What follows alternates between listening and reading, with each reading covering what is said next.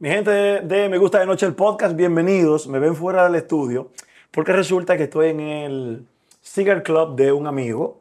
Eh, un amigo que me tardó cinco años, está sentado aquí con él de nuevo, pero ya no vamos a entablar. Duro y curvero. Aquí está mi pana, el lápiz consciente. ¿Qué lo que mi brother? Sin paño tibio, le voy a dar cinco años, duré. Tú sabes, tú sabes contento en verdad, agradecido de que podamos llevar esta, cátedra. Así es. Esto no son entrevistas, estos son cátedras ah. que uno da. tenemos rato filosofando detrás de cámara. Sí, sí, sí, tenemos un rato. Lo, primero que quiero saber es cómo estás. Aunque yo te veo muy bien, pero ¿cómo estás en, en todo el sentido? Yo me siento, en este momento de mi vida, me siento contento para no decir feliz, porque esa es la palabra que maquilla, tú sabes. Esto lo podemos, lo podemos decir que pleno, entonces.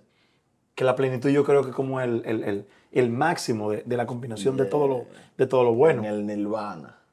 Tú sabes que en estos días estuve conversando con Pavel Núñez. Mm. Y yo inocentemente digo, ah, empezamos a hablar y hablamos de ti. Y digo, conchale, pero tú deberías hacerte una canción con lápiz. Y me dice, está hecha. Sí y digo, ¿qué? Con el maestro. ¿Y, cómo se dio? Él me dijo que se juntaron en un sitio y coincidieron y hablaron. Exacto, exacto. Yo siempre he tenido una gran admiración por el maestro Pavel Núñez. Duro. Y esta canción forma parte de un álbum que tengo, lo tengo en stand-by el álbum porque siento como que no es el momento eh, para lanzarlo, pero este año ya vamos a decidir cuándo le vamos a poner fecha. El álbum se titula Cabaret 90. Es un álbum que hice a dúo con un artista de mi compañía que se llama NGP The Soul. Y una de las colaboraciones más importantes es esa con el maestro Pavel. Con Pavel. Mi respeto, Pavel, eh, te quiero pila. Eh, eso que tú mencionas de que no es el momento preciso, que tú sientes que no es el momento en un mundo donde la digitalización hace que los productos sean a vapor, que cada semana hay que tirar un tema, que si tú no sacas un tema rápido viene otro y supuestamente se monta, un artista de tu nivel prefiere esperar el momento oportuno, cuando la vibra le dé, cuando siente que el producto está listo. No te dejas tú llevar por la presión de que hay que tirar tema, sino que tú lo haces a tu ritmo. No, yo, yo me caracterizo por no montarme en olas. Y yo siempre he tenido un criterio objetivo. Porque, Individual, de lo que tú crees. Exacto, porque el que no sabe hacia dónde se dirige, yo creo que ya llegó donde iba. Entonces yo me adapto y sé que las cosas están cambiando constantemente. Y ese cambio tiene que ver mucho con los, con los jóvenes, con esta nueva generación. Yo trato siempre de mantener el ritmo que es característico de nosotros los contemporáneos. Exactamente, los cuarentones. Exacto, los cuarentones.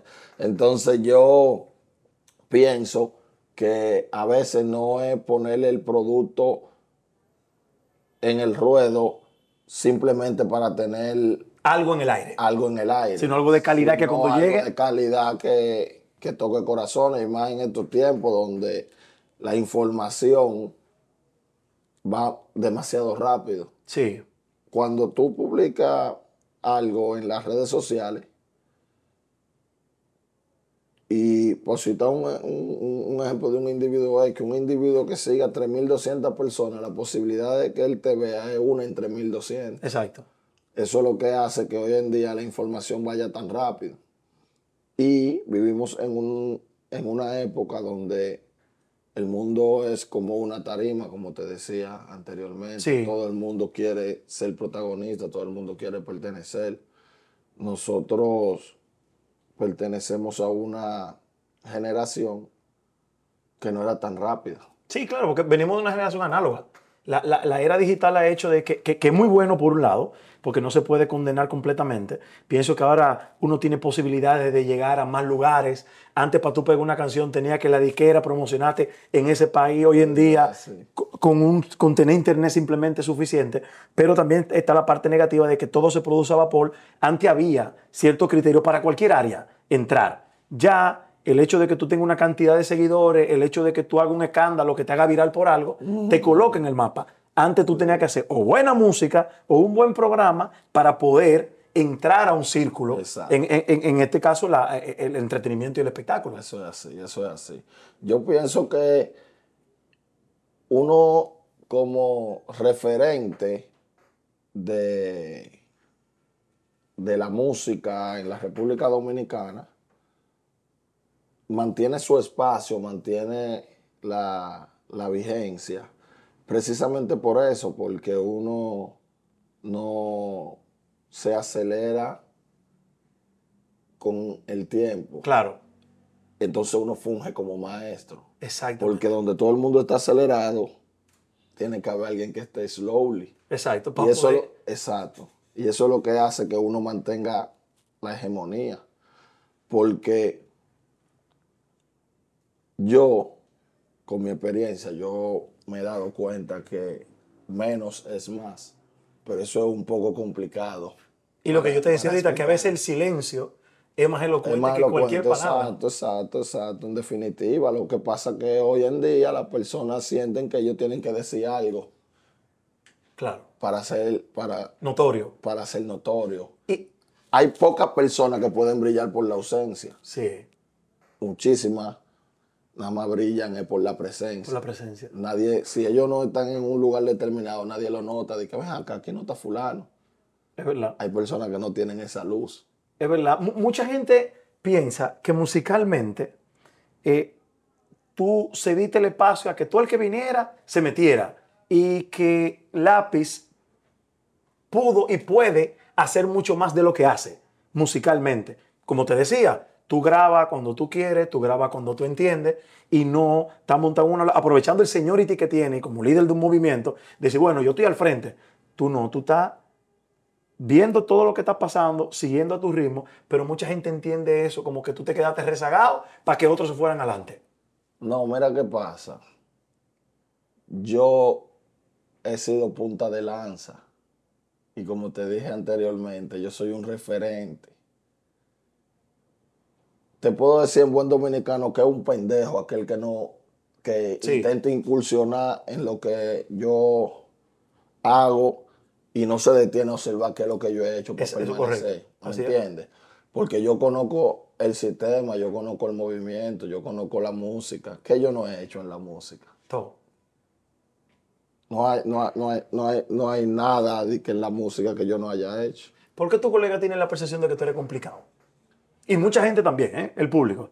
Es que cuando uno, se da cuando uno sabe lo que vale, eso se ve complicado. No, que a todo el mundo le gusta la sinceridad, a que conocen a alguien que la practica. Diablo, ¿verdad? Todo el mundo quiere la verdad, pero no todo el mundo está dispuesto a escucharla. Exactamente. Entonces yo soy una persona correcta porque el que es de todo el mundo no es de nadie. Y yo soy íntegro. Date cuenta que todas las personas que me rodean son identificables en la calle. El DJ del lápiz. Es verdad. El fotógrafo del lápiz. El que sé yo qué del lápiz. Porque yo soy leal. Y hoy en día las personas no son leales porque todo el mundo es leal por el beneficio. No, y le dice lo que todo el mundo quiere escuchar. Exacto. Entonces yo soy un tipo que yo soy sincero. Gracias a Dios, ¿me entiendes? Y soy íntegro. Y esa sinceridad, Lápiz, yo sí veo que tú defiendes, cuando tú tienes la verdad, tienes tu razón y tus ideales, tú te mantienes firme. Ahora, ¿eres lo suficientemente humilde para cuando te equivocas, decir me equivoqué? Claro. Con un, empleado, con un familiar, cometí un error, mira, perdóname. ¿Tienes esa humildad? Claro, claro, en definitiva. Incluso yo he tenido situaciones familiares y con amistades, con, personas del, medio que yo me he retratado.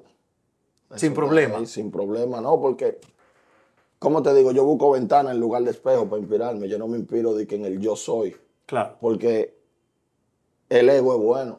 Pero Siempre muy malo, cuando no sea céntrico y no seaísta. Sí. Porque ego es yo en griego. Así es. ¿Me entiendes? Y eso no es malo. Primero va tú. Sí, claro. Pues muchas si tú estás bien, todo el, que está a tu lado estar bien. Exacto. Muchas personas tienen, tienen crisis de personalidad por eso mismo, porque Bueno, yo te puedo hacer una síntesis. El éxito de TikTok radica en eso. Sí. En que todo el mundo quiere ser otra persona. Coño, buen Porque hay muchas personas que tienen crisis de personalidad. Es verdad. Quieren ser otra persona. El ego no es malo. Porque primero va tú. Tú no puedes quererme a mí. Imposible. Tú Estoy de acuerdo ok, yo soy lapicita, pero está bien, pero el lápiz después de Y, mí. Mira, incluso eso No sé, ¿me hasta entiendes? con los familiares. Hay gente que dice que sus hijos son su vida. No.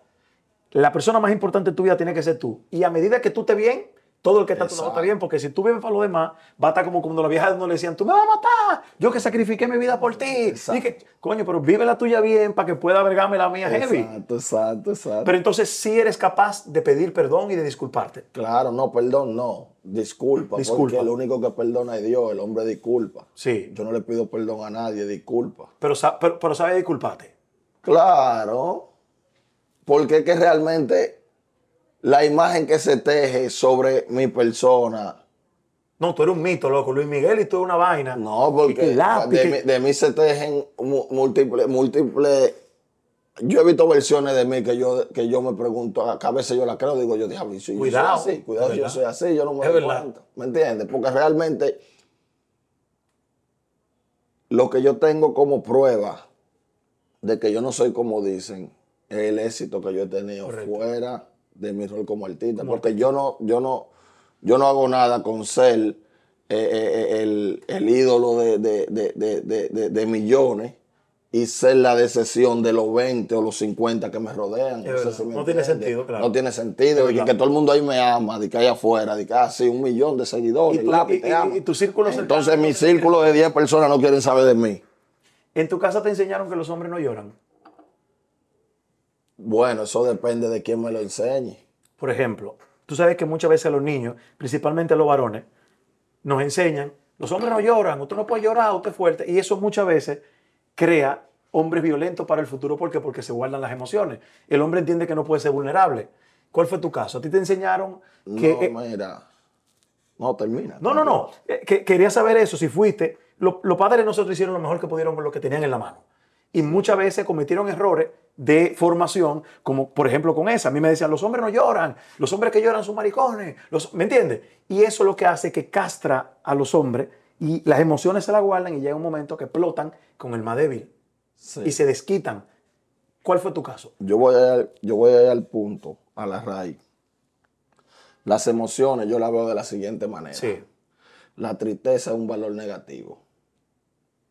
La felicidad es un valor positivo. correcto. ¿Qué sucede? Como la felicidad es un valor positivo, permite que otros valores eh, florezcan sobre él. Eso es correcto. La tristeza es todo lo contrario. Como es un valor negativo, negativo. como es negativo, no permite que otro valor flore- eh, florezca sobre él. Así es. Eso se puede explicar de una manera sencilla. Tú puedes llorar de felicidad, ¿verdad? Pero tú no puedes reír de lo triste que tú estás. Es verdad. Te das cuenta que la felicidad te permite que tú llores Claro. pero la tristeza no te, te permite, permite que reír, tú sonrías. Entonces, ¿qué pasa? Podemos tener eso en común, de que a, a- a nosotros nos decían, los hombres no lloran, pero no es lo que tus padres te condicionen, es lo que la vida te muestra. Exactamente. Porque realmente tú puedes crecer con la convicción de que los hombres no lloran, pero la vida te puede dar un golpe donde tú tienes que llorar. En mi caso, a mí se me murió mi madre en los brazos. Sí. ¿Me entiendes? Y no vale de nada que a mí me dijeran 500 mil veces Que los hombres no lloraban porque ese, porque ese yo- sentimiento era mucho más fuerte. Exacto, mi mamá, ¿me entiendes? Dime tú, Eso fue en el 2004 en el que 2004. tu mamá sí, eh, eh, falleció. Bienvenida. sí, sí. correcto. Claro, man. Decían bien, va. Tú eres mejor. Eh, No yo he visto siempre tu, tu valoración de tu madre todo el tiempo y se nota lo mucho que le extrañas.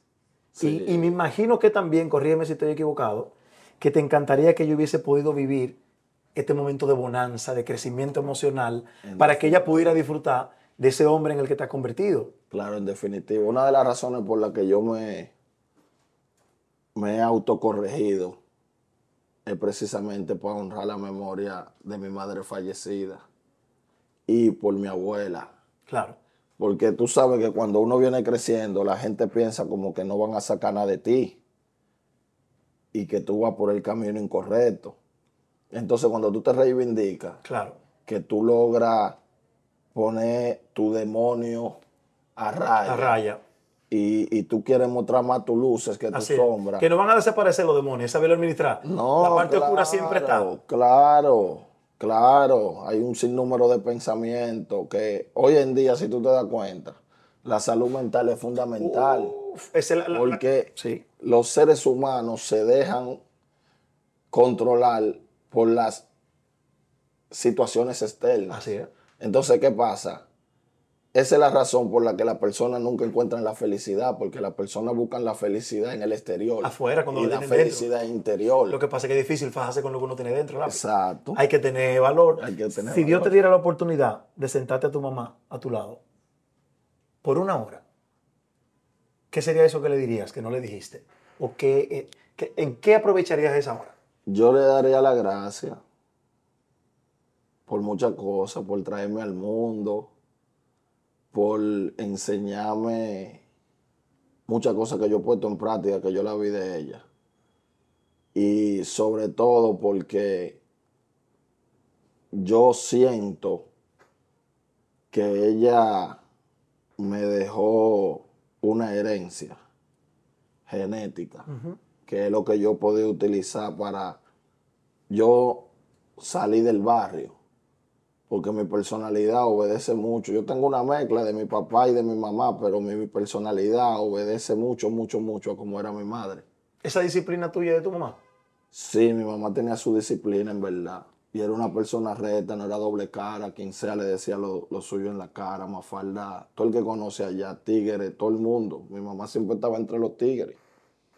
Mi mamá era como, como, como, Como la mamá de todo. Como de esas personas que son populares Sí. en el barrio, tú sabes, que son populares. Tuvo muchísimas vicisitudes que yo me las reservo porque son cosas terribles. Pero mi Como mamá. la tenemos todos. Pero mi mamá era una persona leal y real, era real, real, de verdad. Tú eres, tú crees que tú eres el hombre hoy en día que ella quería que tú fueras.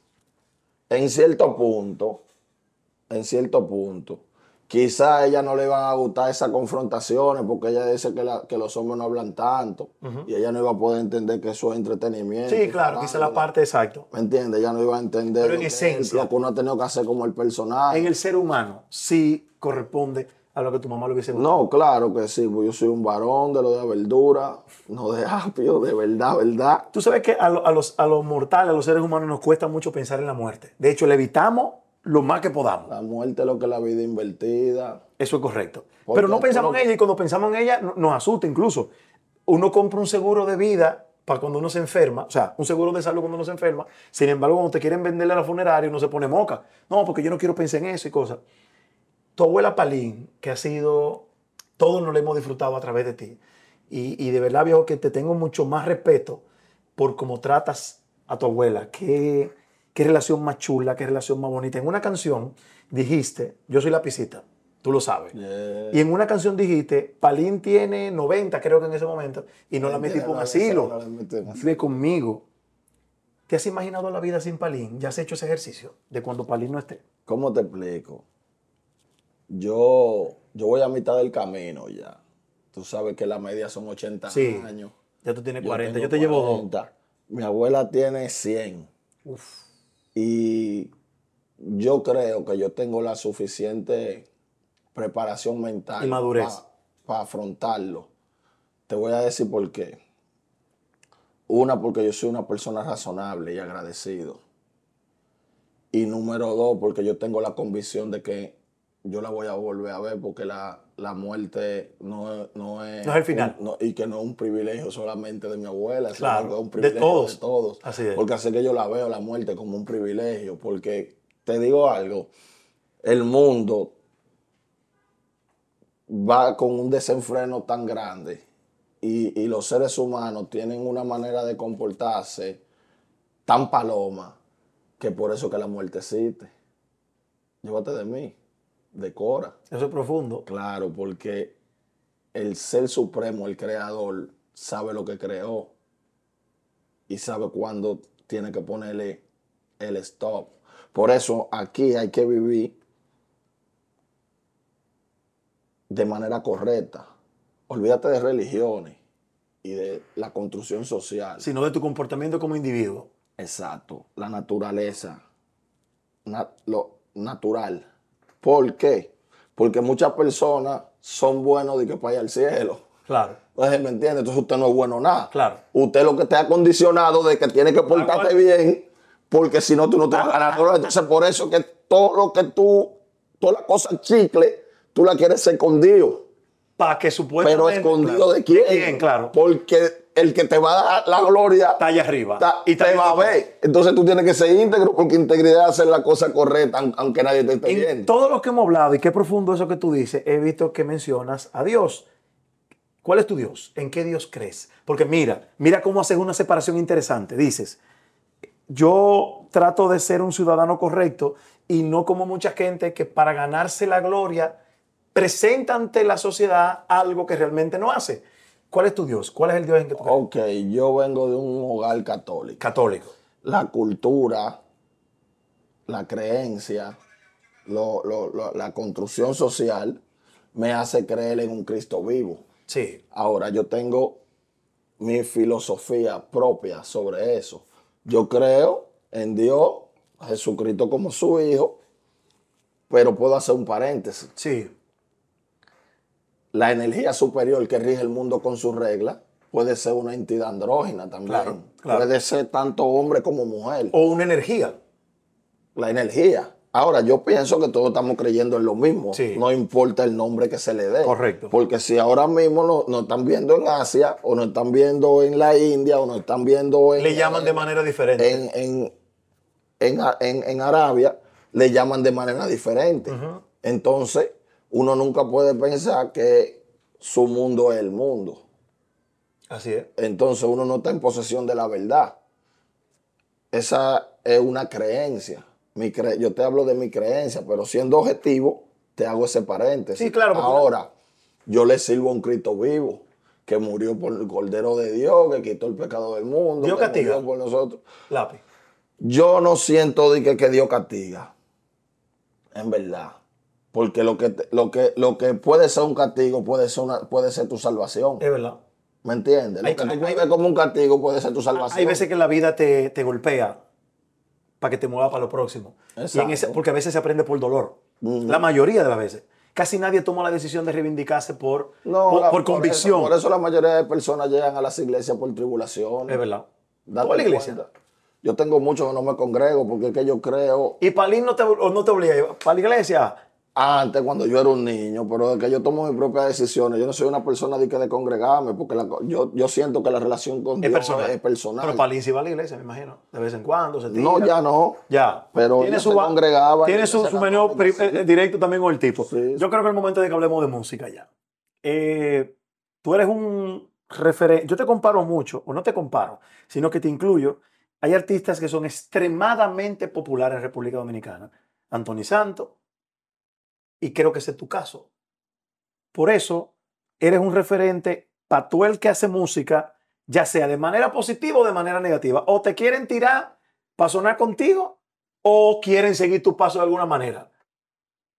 Ese peso, ¿cómo se siente? De, de- ser un referente, de ser una, un- un- una diana que todo el mundo le quiere dar. Sí, sí, sí, sí, sí. ¿Qué te puedo decir? Mira, voy a acuñar el término de la diana. Yo soy una diana que no cualquier flecha el- le den el centro. Te voy a explicar por qué. A mí me cuestionan muchísimo. Pero las personas que me cuestionan nunca se detienen a pensar que yo hice lo más importante, que fue hacer que las personas creyeran allá afuera. Hasta que yo salí, o salimos ese grupo de jóvenes, Vaqueró, el Tóxico, Joa, yo, hasta ese momento, el joven en la República Dominicana tenía una opción, era jugar pelota, para sacar a su familia de la pobreza. Sí. Cuando yo salgo, que se ve esa bonanza, que el lápiz, que la Homer, que el X5, que los carros, los abusadores, que esto, que lo otro. los jóvenes se motivaron Y dijeron, hay otro camino. y dijeron hay otro camino. Y ese camino se ha convertido en lo que hoy en día le llaman la música urbana. ¿Qué pasa? En el inicio de lo que es el, el- el- el movimiento del género,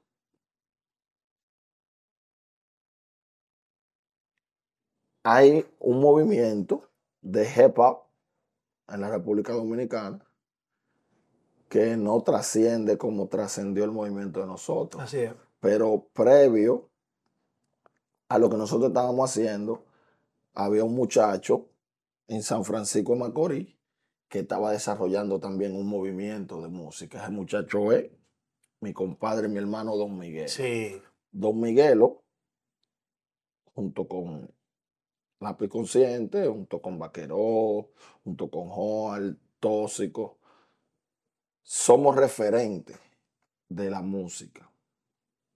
Claro, uno ha mantenido la vigencia precisamente porque somos personas desprendidas, que no creemos en buen dominicano, en fantasías animadas de ayer y hoy presente. Yo conozco muchísimos artistas con gran esplendor, artistas urbanos, internacionales, que hoy en día no gozan de la posición económica que uno goza, ¿En serio? porque han sido víctimas de la industria como tal y sus transformaciones. ¿Por qué? Te digo esto. Yo tengo 20 años ya haciendo lo que yo hago. Y de esos 20 años, por lo menos 15, yo he gozado de un esplendor. Desde aquella vez en 2006, El esplendor abarca la, 2005. la pegada y la parte económica. La pegada, exacto. No, porque la parte económica es irrelevante cuando yo hablo de esplendor. Yo, cuando yo hablo de esplendor es cuando yo tenía más energía para cuando yo ten- he tenido más energía para transmitir lo que yo, lo, lo- lo- lo- lo que yo siento, Sí. que actualmente lo sigo haciendo. Por eso digo que tengo 15 años de esplendor. Sí. Porque yo sigo transmitiendo lo que yo siento. La música es negocio actualmente. Pero decir que la música es negocio es como decir que tú eres un cliente del doctor. Es verdad, pero suena feo. Claro. No sé si me entiendes. Sí, sí, sí, correctamente. Tú puedes ir donde un arquitecto y tú eres un cliente. Claro. Tú puedes ir donde un abogado y tú eres un cliente. Pero cuando tú vas donde un doctor y tú eres un paciente, claro. porque suena feo de que el cliente Exacto, del doctor. claro. Doctor, llegó un cliente. Sí, sí, sí, sí, es un número. Así mismo es como cuando tú dices de que la música es negocio. Es verdad, pero suena feo. Entonces, hay más gente haciendo negocio que haciendo arte ahora mismo. Claro, por eso es que tú ves tantas personas que quieren cantar. Me, explico. Si tú ves un artista X que tiene éxito cantando un disparate, tú te motivas y tú también quieres hacer. Pues tú dices, ah, pero si él canta, yo canto. Por eso que tú ves que ahora mismo el mundo es una tarima, porque no hay sustancia, no hay calidad. Y no solo pasa en la República Dominicana, eso pasa en el mundo. Un artista antes era alguien enigmático, alguien que tenía calidad, que se- la, la gente era fanático, la gente compraba un CD, eh, no una cinta, un cassette. En mi caso, yo era fanático de Vico C. Y yo tenía todos los cassettes de Vico C. Y yo me sabía la música de Vico C. Ahora mismo, la música no tiene fanáticos. Todo el mundo quiere ser. Son pocos, todo el mundo quiere ser artista. Y las redes sociales le dan un matiz al artista de que no es visto como un artista, sino es visto como un influencer o como una persona que está haciendo un contenido. Por eso te le exigen tanto a los artistas, no, tú tienes que dar contenido. No, yo soy artista, yo soy, un ejemplo, en mi caso, yo soy rapero. A mí me gusta hacer rap. Yo no hago la música para conquistar más. Eso sí, cuando te monten un dembow, lo parten 128 pedazos. Porque Eso es talento. sí, que me gusta también, tú sabes, ¿Te gusta ese dembow? yo hago arte. Sí. yo no tengo nada en contra del dembow, eso es parte del personaje. Porque el primero que hizo dembow aquí fui yo contra delincuente en mi party. Y cuando DJ Scoff trajo ese movimiento, de ahí es que nacen los Pepe y, y Sí, sí, sí, sí, sí. una canción que se llamaba Que yo fumo hierba. Sí. Es un misterio. Montado en un dembow. Porque no es la música como tal. Es el mensaje. Porque lo que le llaman dembow actualmente es algo que ya los jamaiquinos lo estaban haciendo en los 70. Sí, sí, sí, sí. Los panameños lo hicieron en los 80. Los puertorriqueños lo hicieron en los 90. Nosotros lo vinimos a hacer en el 2000 y pico. También. Entonces ahora, como 15 años después, se convierte en un movimiento o un mal llamado movimiento de música, pero inspirado en el patriotismo que nosotros tenemos como dominicanos, nosotros nos sentimos como que Dembow es como una Una vaina de nosotros. música cultural de Sí, nosotros, ¿me sí. entiendes? Y eso se respeta porque realmente cada quien tiene el derecho de sentirse identificado con lo que le place. Así es. Esa es la razón por la que yo he durado tanto, porque yo, sé, yo he sabido respetar eso. Yo siempre he sabido respetar eso. Yo no me opongo al relevo generacional, como han hecho. Los artistas se caracterizan por oponerse al relevo generacional. La mejor manera de usted comba- combatir el relevo generacional es la diversificación, Claro. que es lo que yo he hecho. Me he diversificado, porque yo no me voy a quedar siendo un muchachito para Claro. can- ha- haces arte todas las veces que quieres, pero te has vuelto ya un Eh, empresario también. Exacto. Y como te explicaba fuera de cámara, uno lo que tiene es un momento sí. que dura cinco años, máximo diez años. Y es el momento donde tú creas una identidad afín con, tu, con, con tus contemporáneos. Así es. Porque luego de que esos chamacos, cuando yo tenía 20 años, cuando ya yo vaya doblando para los 30, ninguno de esos tigres contemporáneos me iban a estar que con el lápiz no. Claro. No, no, esa gente ya lo que están es, tienen familia, Van evolucionando tienen hijos, y surgen tienen responsabilidades. Mira, yo tengo amigos contemporáneos que son coroneles, Sí. que son diputados. Que tú lo conociste raso, posiblemente. Que son senadores. Y eran eh, eh, eh, regidores. ¿Entiendes? Yo te- los contemporáneos míos son personas que ya tienen un, un rol de peso dentro de la sociedad y toman decisiones. No tienen tiempo para eso. Ahora ellos son lapicitas y te lo dicen de manera jocosa. Sí. Como tú me dijiste, tú me dices, Sí. lápiz, tú sabes, yo soy lapicita. Sí, sí, sí, sí. Pero tú no tienes tiempo de que para tú estar metido de que en el Instagram mío, de que tú eres el mejor, Claro, tú eres el papá, contigo no, que esto que el otro. Mentira. Tú tienes tus responsabilidades. Aunque todavía se mantiene unos lapicitos intensos que están peleando en todos lados. Sí, pero un ejemplo, yo lo que he Pues la hecho es hacer que mi contemporáneo, cuando me tocó hacerlo, tengan el mismo criterio que tengo yo. Por eso, yo no necesito tener una canción pegada. Exactamente. Yo no necesito estar haciendo de que campaña publicitaria, ni de que, de que eh, entrevista todos los días, ni, ni- ni- ni- ni en esa agonía, porque yo trabajé para eso, para yo estar tranquilo. Cuando llegue mi relevo generacional, Pero hay un grupo que ve tengo eso. que mantener. Pero hay un grupo que ve eso como que tú te quedaste atrás y dijiste, no, yo, estos tigres están muy fuertes, me quedo aquí. No. Y no. ¿Cómo va a ser posible? Si yo soy uno de los artistas que me encuentro mejor posicionado, yo tengo libertad financiera e independencia musical. Cualquier artista de eso que esté viendo esta entrevista sabe de lo que yo le estoy hablando. Sí. El más encumbrado, cualquier nombre que tú menciones, sabe lo que es tener un compromiso. Ujú. El hombre es verdaderamente libre cuando no tiene compromiso con nadie. Así es. Y ese es mi caso. Es verdad. A mí nadie me puede llamar y que, que yo le debo un peso. Y que, que mira lo que yo te invertí, que mira lo que, lo que tú me debes. No, no, no, no. Yo no tengo ni socio en ninguno de mis negocios. Para yo no tener ningún tipo de discrepancia con nadie. Yo duermo tranquilo. Si a mí me da la gana de levantarme en el 2025, yo me levanto. ¿Qué? A ese nivel. A ese nivel.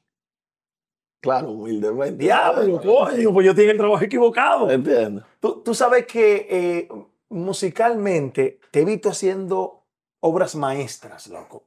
Y me valida lo importante que eres como artista cuando te veo en un dúo con Vicente García. Eh, Un tipo que musicalmente está en otro nivel. ¿eh? brillante, Vicente. Bien, y esa canción Mujer. Entonces tú dices, espérate, es que este tipo la tiene. Porque estos tipos que saben de música no mezclan su arte con todo el mundo. Te vi en el disco nuevo de Romeo Santos. Por eso te- Mira cómo grabaste ahora con Pavel. O sea, y, y mira qué pasa contigo. Con Vico, sí. Con Vico, sí. Y mira esto que te voy a decir, Lápiz. Te pasa como le pasa a Michael Jordan o a LeBron James. Puedo no estar de acuerdo contigo en algo, pero te la doy. El que te detracta, incluso más fervientemente, dice, mierda, el tipo es duro, aunque yo no esté de acuerdo con esto. Y me exigen. A mí lo que más me gusta de todo es la exigencia que a mí me hacen. Cuando a mí me dicen, tú debiste de, Claro. o tú pudiste. Mira, una de las cosas mejores que a mí me ha pasado es nacer en este país. Te voy a explicar por qué. RD lo tiene todo. Sí, aquí somos médicos, ingenieros, abogados. Y no que yo estoy en mi zona de confort, pero yo estaba destinado a sobrevivir con, qué sé yo, con 20 mil pesos al mes. Un sueldo básico. Cuando yo veo que esa no es mi realidad, ¿me entiendes? Yo me siento ser una persona exitosa. Porque de donde yo vengo, a lo que yo he logrado, Uh, sin tener compromiso, así es. óyeme a mí, Y sin comprometer tu moral. el crecimiento tiene que ver muchísimo con compromiso. sí, sí, sí. Es lo que las personas que me cuestionan no entienden. Tú puedes crecer, es válido, pero mi criterio es que a mí no me gusta crecer con compromiso. Y lamentablemente el crecimiento conlleva comprometerte. Tú tienes que hacer compromiso, por eso los deportistas hacen contratos. Claro, Pero ellos te dan qué sé yo cuántos millones, pero tú tienes un compromiso de jugar tanto todo el tiempo. Tú no te puedes salir de ahí porque entonces tú incumpliste. Entonces, ¿qué pasa? La única vez en mi vida que yo tuve compromiso fue con Vivi de Boss. De dos dólares. De dos dólares. Antes de ahí, Que es válido también, porque es un impulso y un asunto coyuntural del momento. Claro, claro, claro, claro. Pero desde ese momento, yo tuve una ruptura con, con Vivi, eh, una persona que yo respeto mucho, que, que es muy valioso para mí porque es una persona de la cual yo aprendí muchísimas cosas. Y parte de mi personalidad, de mi forma eh, de ser también, él, él fue muy influyente para eso, pues yo tengo mi, mi, mi, mi carácter también. No lo ando de que, de que mostrando así porque no me interesa, pero yo tengo mi criterio de cómo deben de ser las cosas, a mi entender, pero siempre dentro del marco del respeto. Sí. Desde ese momento que yo tuve la ruptura con Vivi, yo supe que el hombre no se puede comprometer con nadie. Luego eso yo lo corroboré en un libro que yo leí, el libro que me volvió loco, según ¿Cuál fue? los usuarios frescos, las 48 leyes del, Del poder. poder. Una de las leyes dice no se comprometa con nadie. Yo no tengo compromiso con nadie. Yo, como te dije, yo tengo libertad financiera e independencia musical. Yo soy el dueño de todos mis Sí, masters. sí, sí, sí, sí, Yo soy el dueño de mi obra. En lugar de un estudio de grabación, yo tengo dos. Y para yo, un ejemplo, tener en los bolsillos 100 dólares, yo tenía que doblar muchísimas sábanas en la zona un mes entero Exacto. y no llegaba a los 100 dólares. Un mes entero doblando sábanas o en un Kentucky Fried Chicken tirando más pollo que un desgraciado. Sí. Valga la pauta, tirando pollo como un desgraciado. Ahora, cuando yo quiero 500, 1000 dólares, yo nada más tengo que entrar a mi, a mi cabina y hacer una canción. Dios no la puede poner más huevita de ahí. ¿Quién está más bacano que yo? Pero, pero tú sabes que voy a contribuir un poco en lo que tú estás diciendo, porque creo que en esa parte nos parecemos. Llega un nosotros que venimos de muy abajo, de barrio, de no tener nada, yo siento que uno no tiene que compararse con nadie. Uno tiene que ser mejor que ayer uno mismo. Claro. y avanzar. Si tú diste un paso más que el de ayer, estás avanzando, no comparándote con nadie. Y yo he llegado a un momento de mi vida que antes quería, como no tenía nada, quería tener cosas. Pero lo que después cuando las tuve, no quise ser esclavo de esa cosa. Y yo pienso que te, te pasa un poco de eso y valoro mucho eso. Hay gente que dice, yo voy a trabajar para acumular, para guardar y no disfruta lo que han trabajado. Entonces no tiene sentido. Mientras más me limito, más me libero. Gente que son ricos, pobres. O sea, Es- Rico el que tiene tiempo para disfrutar lo que tiene, no para acumular cosas. La riqueza se mide en tiempo. En libre. tiempo, en tiempo libre. Claro. Y yo, pero no todo el mundo entiende eso. Porque la gente cree que cuando va un lunes a la playa es un vago. Y no es así. Porque yo hice mucho, yo me tuve que levantar muchas veces a las 4 de la mañana y josear y, y, y trabajar en el Nacional y se limpia bota. Para hoy yo decir, ¿quién dijo que la playa nada más se va los sábados? Qué pena que el que trabaja de 8 a 5 no pueda hacerlo. Pero que haga su diligencia para que lo pueda hacer. Es que vivimos en una sociedad donde el mensaje de nosotros se pierde porque no le interesa a nadie que la persona despierte. Sí. Date cuenta de lo siguiente, mira. La persona trabaja un año entero. Lápiz estoico, quiero que sepan. Sí. El que no sabe lo que es el estoicismo, googleenlo. lo busque. Porque no nos vamos a poner profundo. Marco Aurelio, ese corro. Pero búsquenlo ahí, que es una filosofía interesantísima, Sí. el estoicismo. Sí, mira. La persona trabaja un año entero para recibir 15 días de vacaciones. Sí. Cuando la persona trabaja 10 años, tienen 150 días. Le tomaría 20 años trabajando para tener 300 días. O Así sea, que necesitan de 25 años para tener un año de vacaciones. Cualquier persona que pueda tomarse un año sabático, Que lo haga. ¿me entiendes? Está haciendo la siguiente ecuación. Está haciendo en ese año sabático 25 años de trabajo al que estaba Amarrado. Sí, sí, sí, exacto. Entonces, ¿qué sucede? Si tú tienes un millón de dólares y tus gastos son 100 mil dólares, Ujú. tú eres rico por 10 meses. Por 10 meses.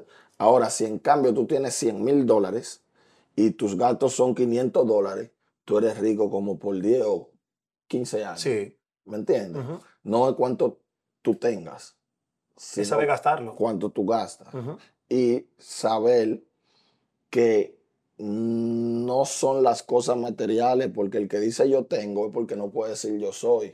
Si yo necesito estar atado a este anillo, de que, pa- que, Pa' de que el anillo me da Sí, entonces no soy yo, es el anillo. el anillo. En el momento que yo pierdo el anillo, yo pierdo fuerza también. Vaina like cuando Sansón perdió la Sí. ¿me entiendes? Entonces, ¿qué sucede? Eso es difícil de explicarlo. Sí, es Te difícil. voy a explicar por qué, porque uno tiene muchas cosas en contra. La primera cosa que uno tiene en contra para ese discurso es, ah, pero tú también lo hacías cuando tú estabas joven. Pues por ende, Coño, aprendí. por ende, por ende, es que tiene que llevarte de mí. Tiene la autoridad y el conocimiento. Porque el que no conoce su historia está condenado a repetir. Pero este caño lápiz. No, yo no soy tacaño. Ahorrativo. No soy, no- no soy de que ahorrativo. Yo soy un economista natural. Sí. Claro. ¿En qué tú gastas tu dinero? ¿Qué te divierte? ¿Tú tienes bote? No. ¿No te gusta la playa? A mí no me gusta nada que sea como extremo. No. No. Coño, un botecito en la playa. No, no, no, nada de eso. Yo soy un tipo más, más de reflexión. Yo, un ejemplo, en que yo puedo gastar mi dinero comprando un libro, comprando algo que me guste, Pero- comida. ¿En qué te divierte? ¿Qué, qué- qué te divierte a ti? ¿En qué- o sea, Oh, a mí me divierte un cigarro, sí. un buen cigarro. A mí me divierte la lectura. Me gusta el baloncesto. ¿Juegas?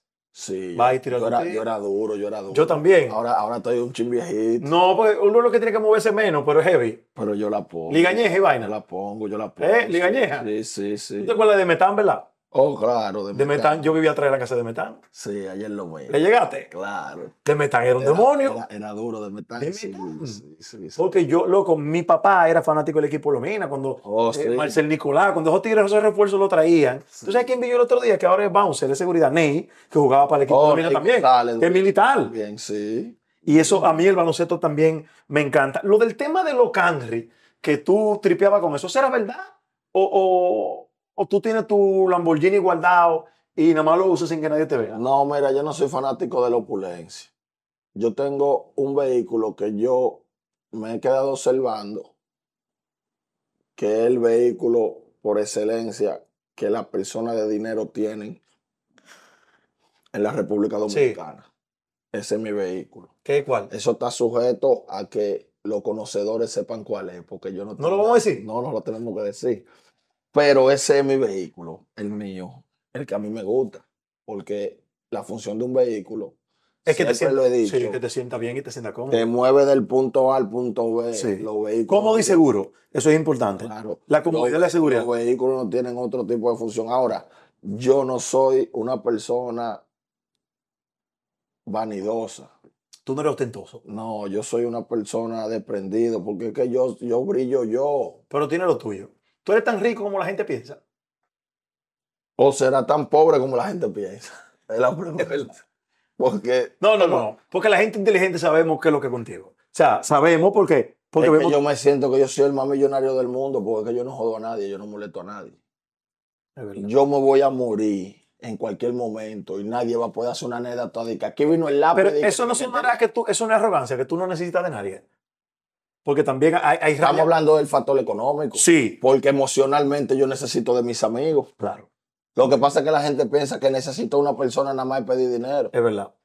No, sé No, si no, me refería también emocionalmente. A que No, tú, porque- tú eres un tipo cuando tiene un problema eres capaz de llamar a un amigo, coño, fulano, quiero ser No, claro, pero como el tema de desahogas. interpretación es Sí, de cuarto, de yo digo no necesito a nadie, pero ahora si vamos al plano emocional, Sí.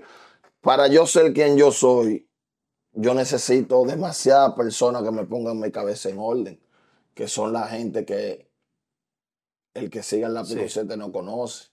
Pero la gente que me conoce sabe cuáles son los que me ponen la cabeza a mí en orden, que me dicen lápiz.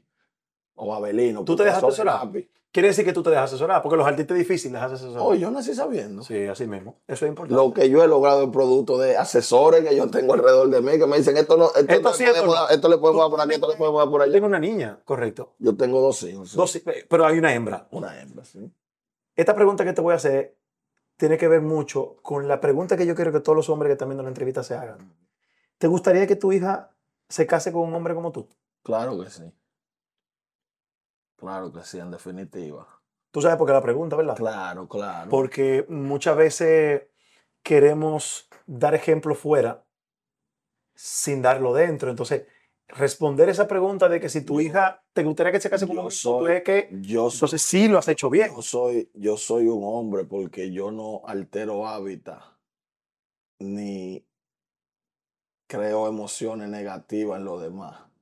Eso es ¿Me importante. entiendes? Yo soy una persona positiva. Yo soy altruista. Yo no hago nada de que esperando algo a cambio.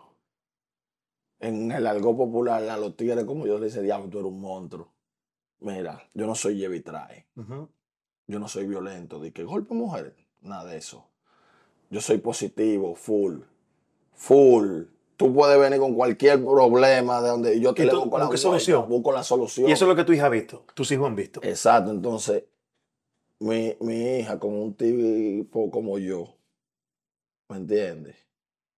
Eso tiene que darte mucha paz. ¿Sabes por qué? y sobre todo lo que es la protección, porque la mujer tiene que sentirse Protegida. Eso es correcto. ¿Entiendes? Porque si Hablando- bujía, entonces... Hablando de mujer, yo que tengo tantos años conociéndote, tu vida privada siempre ha sido muy hermética. O sea, Hermética. tú no eres un tipo que, que expone mucho a tu familia. De hecho, hoy es el primer día que yo he visto a tu esposa.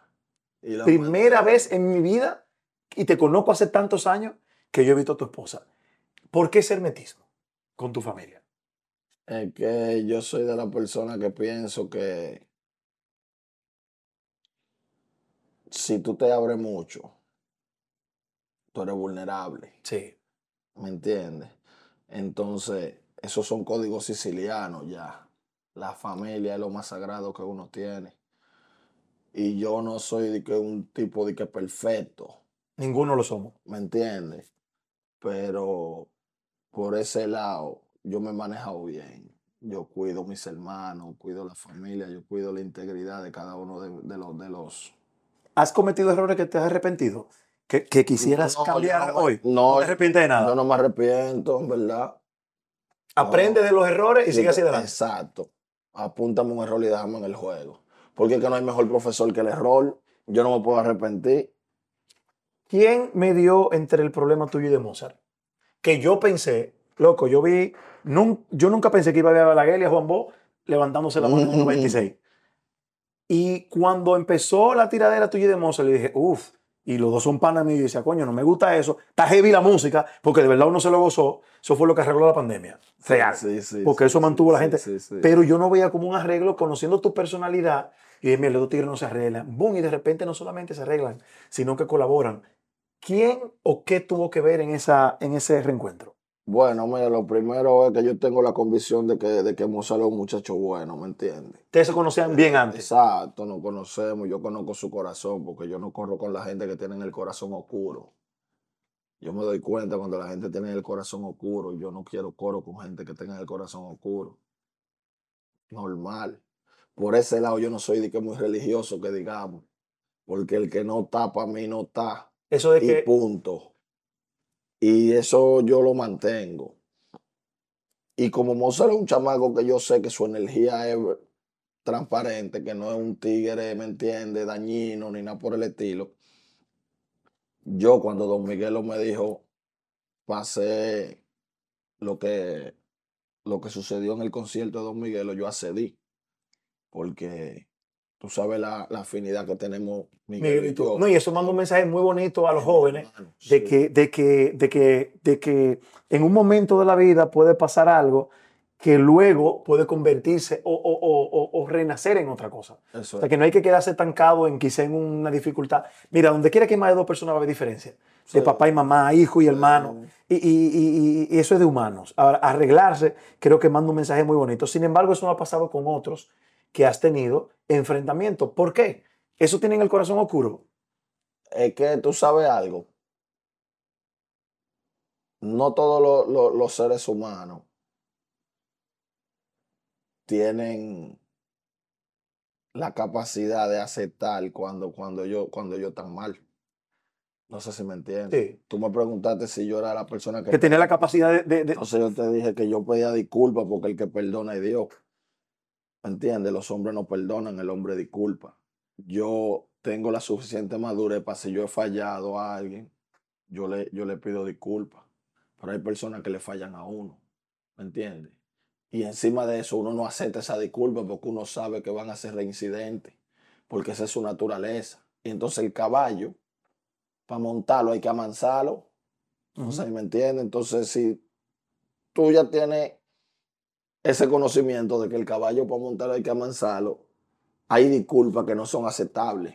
Sí, hay, hay disculpas. Porque la intención del individuo es oscura. Hay personas que en verdad, en verdad son malignos. Eso no es de que un mito. eh. Hay personas que son buenas, que su naturaleza es buena. Te pueden hacer cualquier cosa a ti Sí. o cualquier cosa a mí. Pero uno lo sabe, uno dice, no, él es bueno. Lo que pasa es que hubo una discrepancia. Pero hay personas que son oscuras, que son envidiosos, que son oscuros, que son, que son así, como que, como que todo le molesta, que son misántropos con pinche, que, que, que tienen que manejarse con la sociedad. ¿Puedo ser transparente contigo? A mí hay una desunión que a mí no me ha vacilado y me ha- a mí me ha lastimado porque coño lo quiero a los dos. Con Chelo. Oh, sí. Chelo, que, que mucha gente ve a Chelo, ¡ay! Chelo un muchacho noble, según lo que yo he conocido. Y sé que te tiene mucho cariño y mucho respeto y ha habido un distanciamiento. De- y ustedes eran hermanos. Sí, pero él violó un código. Porque tú sabes que mi mamá está muerta. Sí. Entonces él violó un código. Oh. Entonces, ¿qué pasa? Mira, si yo no fuera una persona con cordura, si yo no fuera una persona que, que- que yo tengo eh, mis cinco sentidos bien puestos, ese tipo de falta de respeto no son tolerables, Si quizás te hubiesen tomado una acción diferente. porque yo soy una persona con cordura. Sí. ¿Me entiendes? Porque ellos a veces dicen cosas que ellos están divorciados de la realidad, porque es que ellos no conocen ni siquiera, ellos no se han detenido a pensar ni siquiera los efectos de la palabra en el cerebro del ser humano. Como una palabra que tú emplees puede, Puede, claro. La psique de un individuo. Sí. Ellos no se han tomado el tiempo para analizar eso. Por eso cuando yo lo escucho, a veces, no, pero que pero Chelo, le metió la malla al lápiz, el lápiz no hizo nada, que que lo otro. Mira, yo soy de lo que pienso que la vida se trata de equilibrio. La vida es como un trapecio que tú vas. Tú vas con la vara así. Si tú das, te jodiste. Si te dan también. Claro, va para abajo. Entonces, se trata de equilibrio. Y el primer equilibrio que uno tiene que tener es el mental. Porque realmente ellos tienen falta grave hacia mi persona. Yo puedo tomar represalias, pero entonces la situación sería peor para mí. Y es lo que yo pongo en balanza. Claro. Yo pongo la balanza de la falta que tú me hiciste a lo que yo puedo perder si yo te enseño que ese tipo de faltas son Yo flagrantes, que yo no la tolero. claro. Entonces hay que estar demasiado amueblado de la cabeza. Hay que estar cuerdo.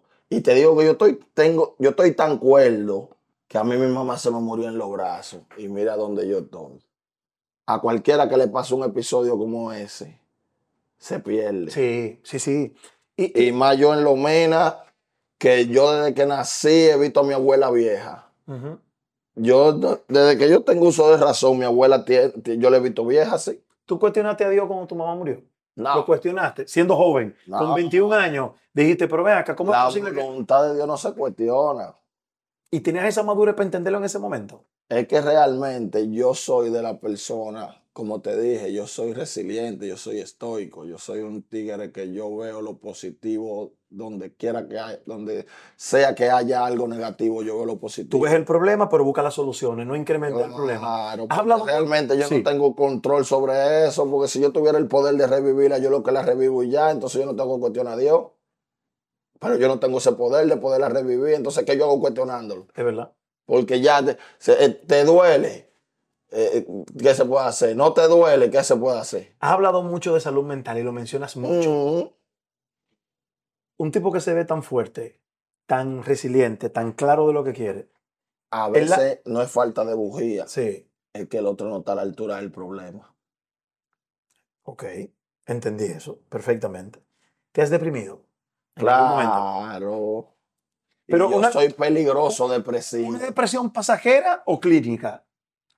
No, porque realmente no es depresión clínica, porque realmente yo estoy demasiado amueblado de la cabeza para eso, porque la gente que se deprimen clínicamente es porque la construcción social causa efecto en, las, en, la, En la psique. en el exacto, en el cerebro. Mira, me explico. Yo me deprimo cuando yo veo injusticias. Eso te, te lacera, te afecta. Exacto, yo me deprimo, pero no entro en grado de depresión. Por eso te digo que cuando yo me deprimo yo soy peligroso porque yo realmente soy justiciero. Y la injusticia... Cuando tú ves una injusticia, te, te- te da para tomar la justicia por tu mano. Exacto. O por la mano de otro. No sé si me entiendes. Te entendí perfectamente. Entonces, la, la, la, la persona tienden a, a entrar en depresiones por cosas manejables, porque no es lo mismo estar deprimido que estar depresivo. Claro. Sí, pero hay gente que no tiene la capacidad de entenderlo, lápiz. O sea, no quizá porque sean débiles, sino porque cada organismo funciona diferente. Hay gente que entra en depresión sin ni siquiera saber por qué. porque no tienen el conocimiento. Porque realmente el conocimiento es algo genético. A, una, a un aula van 50 personas, pero no las 50 se destacan. Y el Eso- profesor le está hablando lo mismo a. Eso es verdad. Y le están dando la misma clase y tienen las mismas oportunidades. ¿Por qué tú crees que todo el mundo no se destaca igual? Porque eso es genético. De verdad. Y no, y no, y no- no digieren el mensaje de manera. Eso es genético. Es genético. Hay gente que ven el vaso medio lleno, otros lo ven medio vacío. Es verdad. ¿Me entiendes? Hay personas que tienen muchísima capacidad, pero como decía Albert Einstein, si juzgamos a un pez por su capacidad para trepar un árbol, va a pensar toda la vida que él es un Que inútil. es un inútil. Eso es ¿Me verdad. entiendes? Eso es verdad. Porque hay un concepto errado de lo que es la inteligencia. Inteligencia es la capacidad que tienen las personas de recordar hechos, sucesos,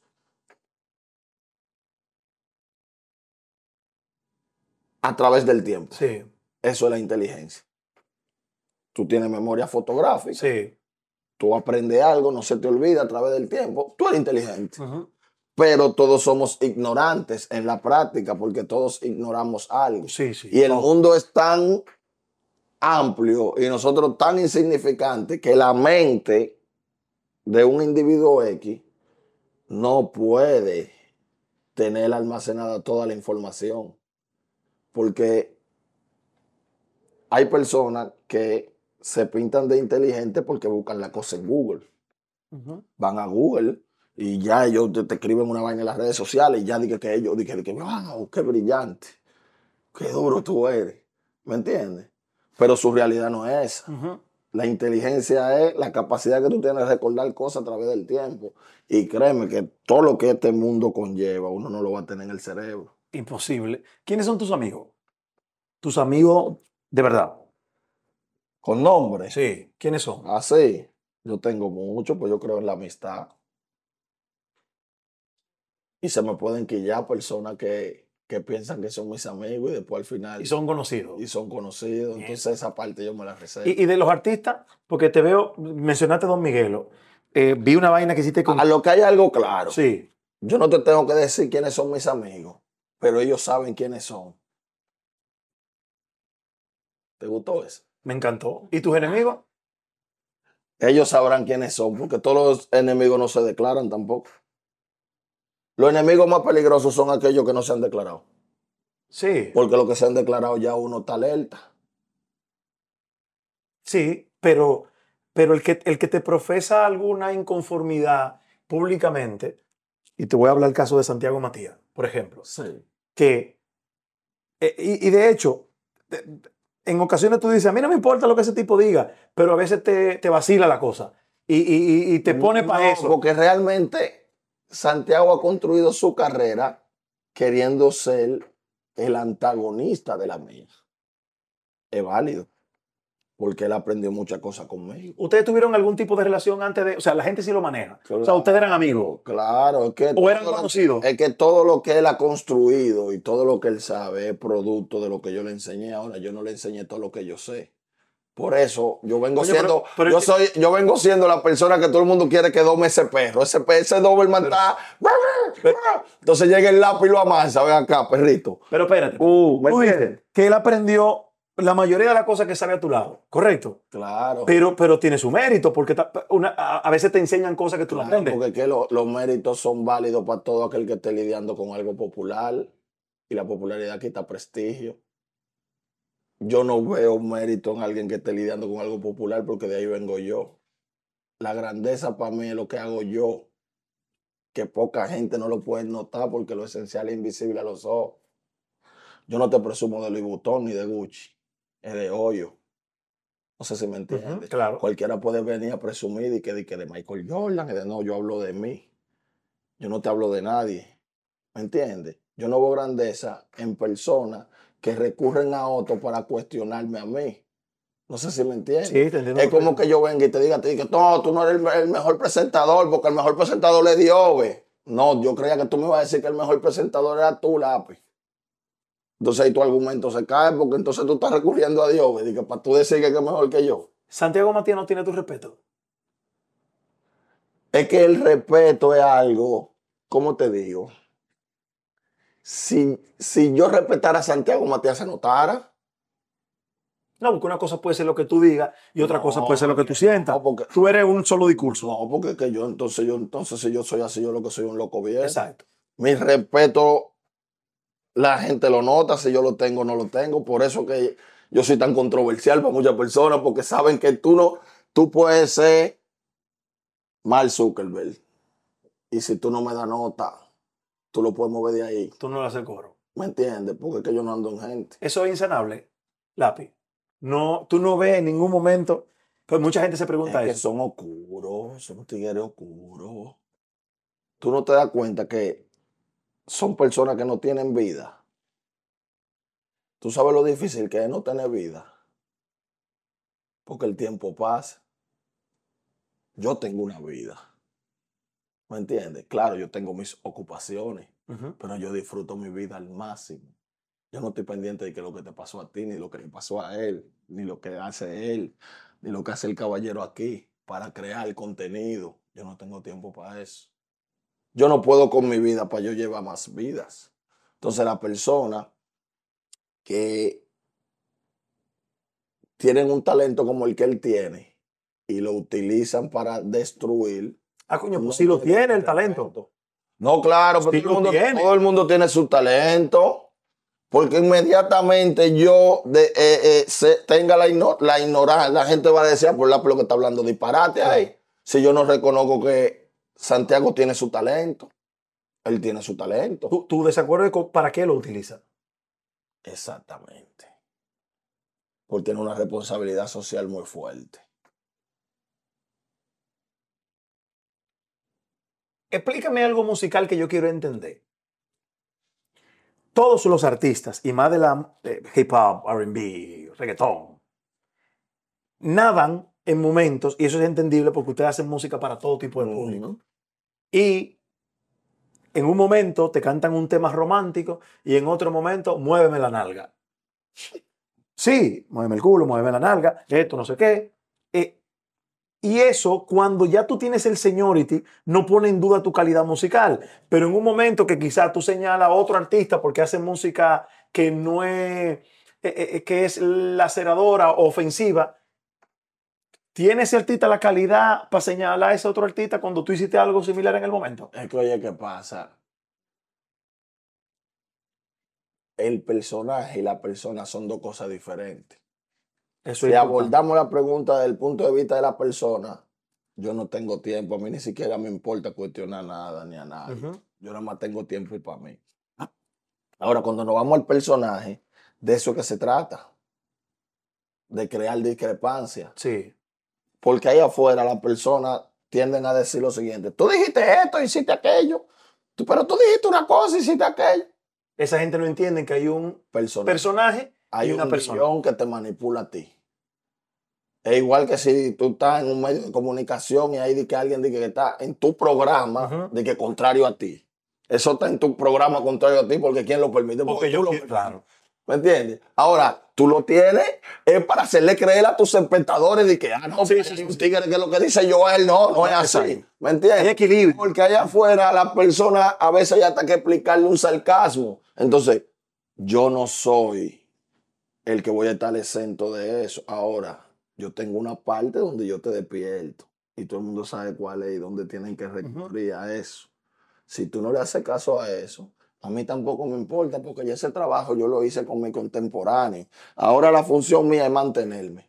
Yo te puedo decir lo que yo quiera como lápiz consciente y hacer después lo que me dé la gana como lápiz consciente, ¿me entiendes? Ahora lo que yo no te puedo decir algo como Abelino Figueroa y después hacer lo que me dé la gana. Entonces la eso va a tener consecuencias. El empresario es Pero no es el lápiz. Di que de la música. La música entretenimiento. ¿Qué tan difícil ha sido para un tipo que viene de un barrio, que viene de la música urbana, mm, nadar en las aguas empresariales tan serio como tú lo has hecho? Porque lo, has asumido, coño, con compromiso, loco. Te la tengo que dar en eso. Porque esto no se dice que voy a poner un negocio, porque tengo cuarto de la música y no encuentro qué hacer con ello. No, no, no. Es que tú has hecho negocio. Primero que tú vives, que, que lo, lo piensas con calidad. Esa vaina de la ropa, yo estaba comentando con unos amigos. Digo, este tigre no está poniendo ropa nada más porque tiene un nombre. Es que la ropa tiene calidad también. Claro. ¿Cómo te ha recibido la parte empresarial real? ¿Te han Mira. cuestionado? ¿Te han visto por el hombro? Sí, hoy, en día, hoy en día es muy fácil. Te voy a explicar por qué. Mira por qué, mira. Una Hay vaina de cigarro, loco, qué fresco tú eres. O sea, una vaina que tradicionalmente son para familia, vaina. Y qué sé yo, ok, tú vienes, pum, voy a tirar una marca de, de, de habano, de cigarro. Lo que pasa es que, como te digo, date cuenta que siempre te hablo de la construcción social. Sí. Los seres humanos no ven la cosa como son. Los seres humanos vemos la cosa como somos. Entonces, ¿qué sucede? Es un espejo. Los nuevos analfabetos serán aquellos que no tengan la capacidad de desaprender todo lo que le han enseñado. Yo no tengo de que tabú mental. A mí tú no me puedes hablar de que de la élite. ¿Cuál élite tú me estás hablando a mí? Es que no hay nadie que sea más importante que yo. No hay forma. Tú no me puedes a mí ponerme en, la- en el cerebro de que haya, que haya o que exista una persona más importante que yo. Yo no lo voy a aceptar. ¿Más importante que yo? ¿Quién? Pero el mundo soy yo. Si yo me muero, el mundo también deja de existir. Para mí, está claro, conmigo. claro. Entonces, la persona más importante en el mundo soy yo. Entonces, Eso es lo que tú cuan- permite a nivel empresarial. Llegué yo, llegué con mi proyecto. no, mi proyecto, yo, mi- a mí tú no me puedes venir y que cuestionarme de que no, pero que los, los tales cigarros son mejores que te... Sí, pero eso es para ti. Claro. Yo estoy tratando de tener mi espacio. Exacto. Y yo voy a encontrar mis adeptos y las personas que se van a identificar con mi producto. Tú no me puedes construir a mí la mente de que las cosas son de que por tradición o di que por el elitismo. Claro. Sí, sí, sí. Eso es como di que la persona di que, di que, di que no, porque eh, eh, eh, el, lápiz es un resentido social, porque él quiere pertenecer, pero ¿pertenecer a quién?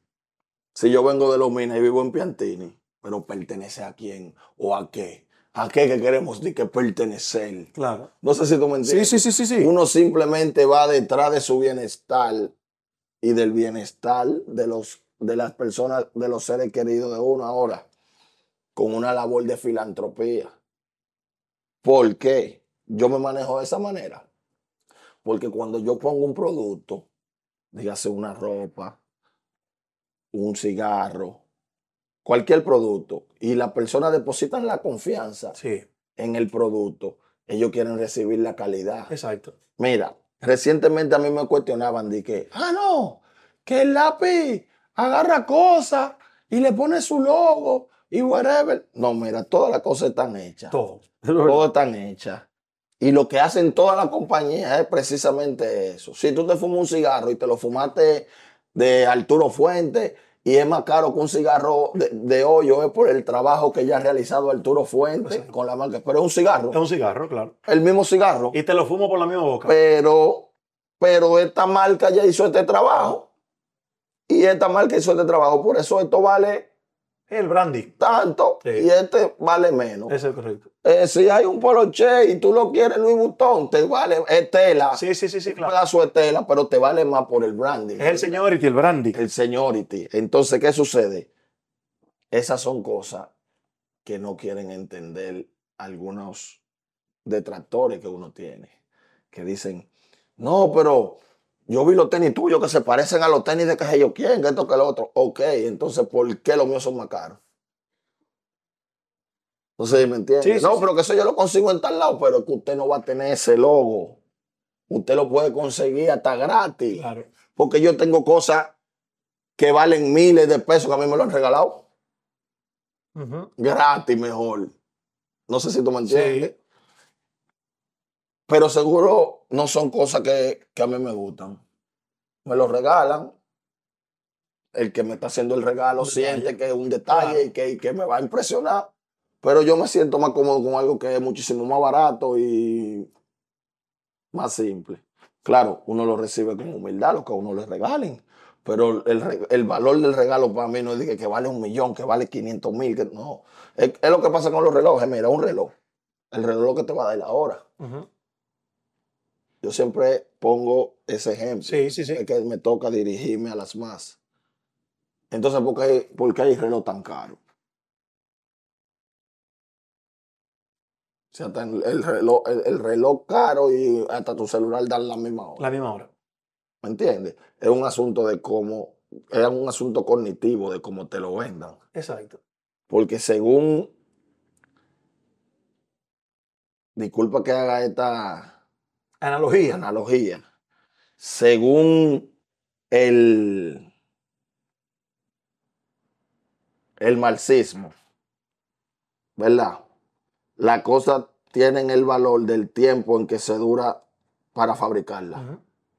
Entonces, ¿por qué tú puedes ver un par de medias que sean más caros que, que- que un carro? ¿Tú nunca te has preguntado eso? Eso se debe a algo, al marketing.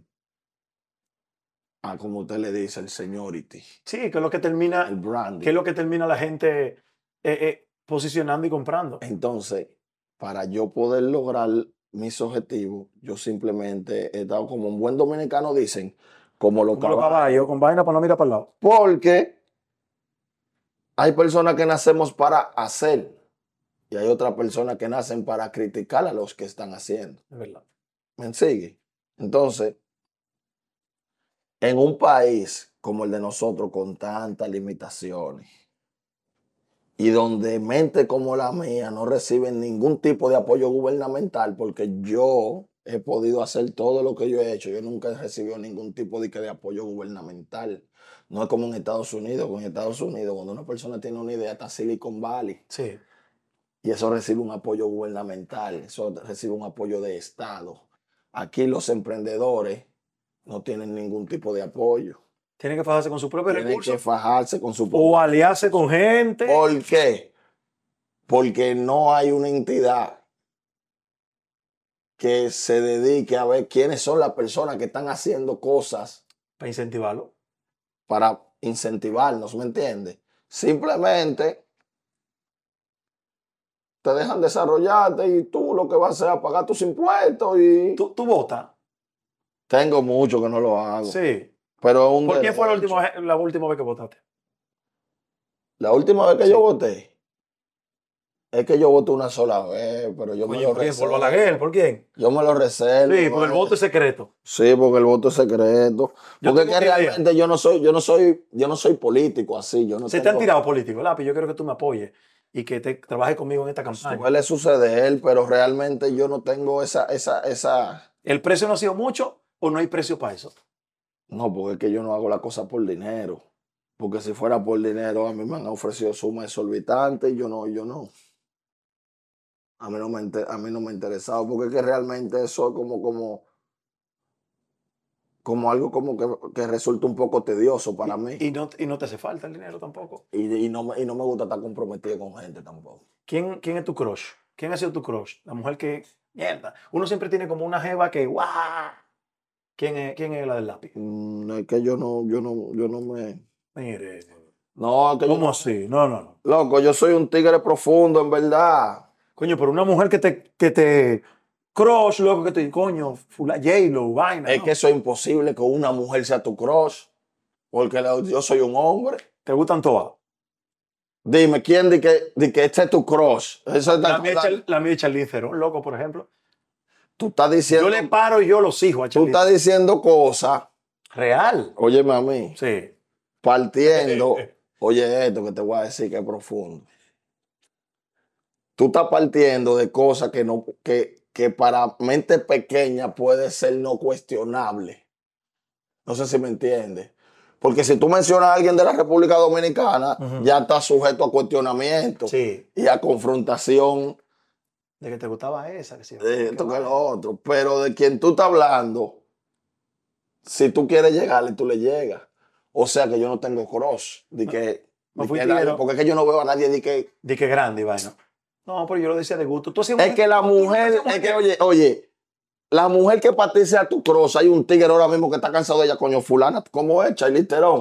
Ahí te está tipa zarando de nuevo, llamando, y vaina, qué maldita vaina, mientras es tu cross. Mierda, coño. No sé si me entiendes. Sí. Porque la más buenona del mundo tiene un tigre que está cansado de ella ya. Sí, por eso los rosarios dicen que la ven nuevecita de caja. La de la casa. Es que realmente eso no existe. ¿Tú fuiste picante? Tú fuiste picante. ¿A qué nivel? Picante con las mujeres. Con la mujer. Sí, o sea que. eh, tu, tu prime, en tu máximo, ¿cuántas mujeres juntas tú llegaste a tener? Yo. Todos pasamos por eso, ¿eh? Ah, no, pero tú me estás haciendo una pregunta. Eh. La pregunta es que está picante. No, pero, que, eh, pero no, no ha pasado a todos. No, porque es que yo no soy de ahí. Famoso. Con cuarto. No, yo no soy de ahí, en verdad. ¿Y por qué te ríes? Porque realmente sé. Eso es pasado, yo no estoy hablando de. eh, ¿Qué hombre que tenga, di que, que sea mujeriego puede construir algo? No, no, no, porque oye lo que yo te dije. Cayó ¿En qué Adán, cayó David, cayó Sansón, no, no me dé con la Biblia, espérate. Las Yo- mujeres son. Pero yo te picantes. hablé de momentos específicos que todos pasamos, porque eso es parte de la evolución de la vida. O sea, en algún momento. uh, uh, uh, Es que yo no soy de ahí. no. Yo soy un tigre clásico. Oye, la que me llega a mí. ¿Qué? Oye, esto que te O sea, no es contigo no tanto la que quieres, sino toda la que tú quieres. No, porque ya yo estoy en un nivel que yo puedo elegir. Y está hablando el personaje, no la Sí, persona. sí. ¿Me entiendes? Ya. Porque uno no quiere bobo. Pero óyeme a mí. Tú nunca has tenido una jeva así. Entonces, cuando uno era teenager, como que te enamoraste de lo que viste, ¿verdad? Claro, Pero cuando interactuaste ya no te gustó. es verdad. Porque eh, es como, es como Sí, algo tú- que yo he desarrollado desde pequeño. Pero hay tigres que sacrifican. eh, eh, o sea, no, porque vulgarmente, por- por buena, eso no vulgar- vulgarmente, después del choque, ¿qué? es verdad. Es verdad. Y el sexo es tan corto que después entonces viene el problema. Después del choque, ¿qué? Eso es intercambio de energía, eso no es con todo el mundo. Y más los niveles de como uno piensa. Sí. Al nivel que uno piensa, la energía de uno así, uno no lo puede tener cerca de energía chueca. ¿Tú perdonarías una infidelidad? Eso depende. ¿De qué? ¿De qué tipo de infidelidad? O carnal. Yo no lo perdono. Por ejemplo, yo no, No es lo mismo que tu mujer te engañe con, una, con un hombre que te engañe con una mujer. Es verdad. ¿Cuál tú no perdonarías? Porque yo estoy en un nivel que yo soy engreidísimo con eso porque yo le gusto a ambos sexos. Y las mujeres también son así. Me siguen. Por la nueva normalidad. Pero, entonces, ¿sería más fácil para ti perdonarlo con otra mujer o con otro hombre? yo se lo perdono con una tipa. Lito loco. Te fuiste con una tipa, chapa, chapa, choque de chocha, está bien ahí. No, es nena. No, y vámonos todos. ¿Me entiendes? Eso que es que no es lo mismo que tu mujer te pide un Sí. trío a que tú le pides un trío. Es verdad. Porque cuando tú le pides el trío con otra tipa que ella va a frenar, pero cuando ella te pide el trío Es ella con con otro otro tigre. tigre, entonces ahí hay discrepancia. ¿Me entiendes? Es verdad. Porque los seres humanos, te, como te digo, no vemos las cosas como son, las vemos como somos. Te lo digo, simple.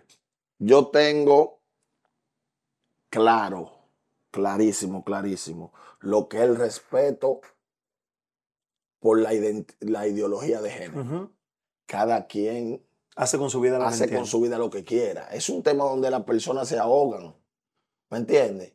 Las personas tienden a criticar, señalar. ¿Me entiendes? Porque la empatía solamente las personas la practican cuando le pasa a ellos. O quieren que los otros la sientan. Cuando una Cuando tragedia ellos- te toca, cuando ellos. algo te está marcando a ti. Imagínate, yo tengo hijos. Y si un hijo mío me sale a mí homosexual y yo tengo el látigo justiciero para los homosexuales, ¿cómo yo me voy a sentir si yo veo a alguien con el látigo justiciero para un hijo mío que sea homosexual? Correcto. ¿Me entiendes? Eso Entonces uno tiene que ser empático y tiene que tener la mente abierta Claro. para todo ese tipo de temas. Eso, oye, yo soy un hombre, tú también, ¿verdad? Nosotros tenemos un criterio. Y como personas que tenemos criterio y que tenemos una responsabilidad so- eh, social, no podemos juzgar a la persona por sus gustos. Es lo que yo entiendo. Sí, sí, sí, sí. Entiendo de la lógica que debe ser lo correcto. Aunque yo reciba muchísimos ataques o que me digan, de que, "Ah, no, pues tú estás abierto con, con, con, con la homosexualidad o lo que se me entiende, porque la persona, el universo de la persona es del tamaño de su Es conocimiento. verdad. Hay personas que no tienen el conocimiento amplio. Por eso, cuando hay personas que tienen el cono- conocimiento amplio, te dicen de que, hey, yo soy open mind. Es verdad. ¿Me entiendes? Yo tengo eso claro. Yo puedo perdonar una infidelidad, pero depende. de qué. Depende de qué. Toma. Yo me puedo formar el, el, el, el, el puro tuyo más suave, que el pink vaina, pink lady, que es para eso que yo doy. Pa- ¿Lo puedo coger? Claro, man. voy a parar, muchacho, para esto es coger. tuyo aquí. Mm. Estoy probando el pink lady. Muy duro. Tiene su flow. Pero mira, una vaina de verdad. Eh, Lápiz no quiso fumar porque parece que le ha dado mucho en estos días. Pero, pero le guadalló. Eh, ¿Cuál ha sido la mentira que más te ha dolido que han dicho de ti? Que tú has escuchado que tú dices, coño, pero es que. Es que realmente tú sabes algo. Eso depende del punto de vista que se tome. Pero cuando uno, lo calumnia, cuando uno lo calumnia, Sí, pero hay mentiras que ayudan. Date cuenta que de muchísimas personas, de muchos artistas y muchas personas dicen mentiras sobre ellos y ellos se sienten orgullosos de esa mentira. Incluso pagan para decir mentiras sobre ellos. ¿cómo va a ser, loco? Claro, claro. A mí no me duele nada que tenga que ver y que, con que yo estoy en olla, porque eso es verdad. No sé si me entienden. Nada que tenga que ver sobre qué. Ahora, tú sabes, de mí no pueden decir cosas. De que tuviste que hacer dembow porque el RAN no estaba dejando cuarto. No, eso es mentira, eso no me afecta. Pero lo dijeron. sí, pero no me afecta, no digo ¿Por qué no? que me afecte, porque realmente con qué que yo me, con qué fue que yo me yo hice mi dinero, fue con el rap. Con el rap. Entonces eso no tiene ningún tipo de, de sentido. O sea, que eso a, a ti. Porque un ejemplo, mira, dembow como tal, dembow como tal, es un ritmo musical. Si yo quiero hago un álbum de dembow, si yo quiero algo, todos esos ritmos se desprenden de lo que yo hago, del hip hop, el trap, el dembow, todo eso se desprende de lo que yo hago. Vi el otro día una entrevista de Arcángel donde hablaba de la, de la guerra que hubo entre ustedes y el tipo dijo, es que ese tigre es un criminal.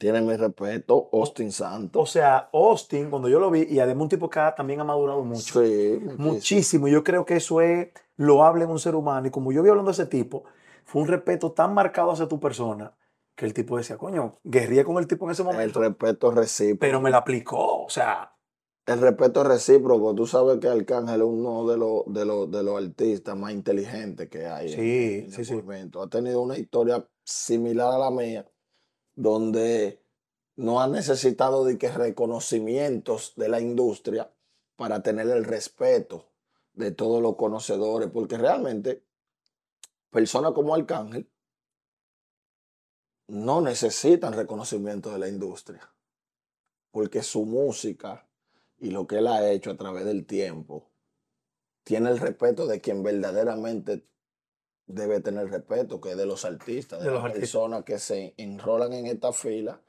persiguiendo ser como ellos. ¿Me entiendes? y, y que hacen un arte similar. ¿Qué te parece lo que está haciendo Bad Bunny? Durísimo. ¿Te gusta?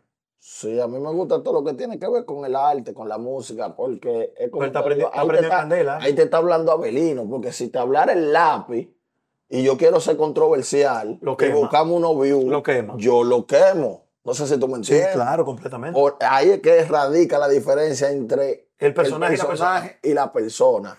Como persona, yo, mi opinión como persona, como, digamos, como una persona que le gusta la música urbana, a mí me gusta todo lo que está pasando, no solo con él, sino con todos los exponentes de esta nueva generación, lo que estén trabajando, Incluyendo lo de aquí. incluyendo lo de aquí, ¿Qué- incluyendo lo de aquí. ¿A quién tú consumes que tú escuchas de los urbanos dominicanos? Yo nada más escucho rap.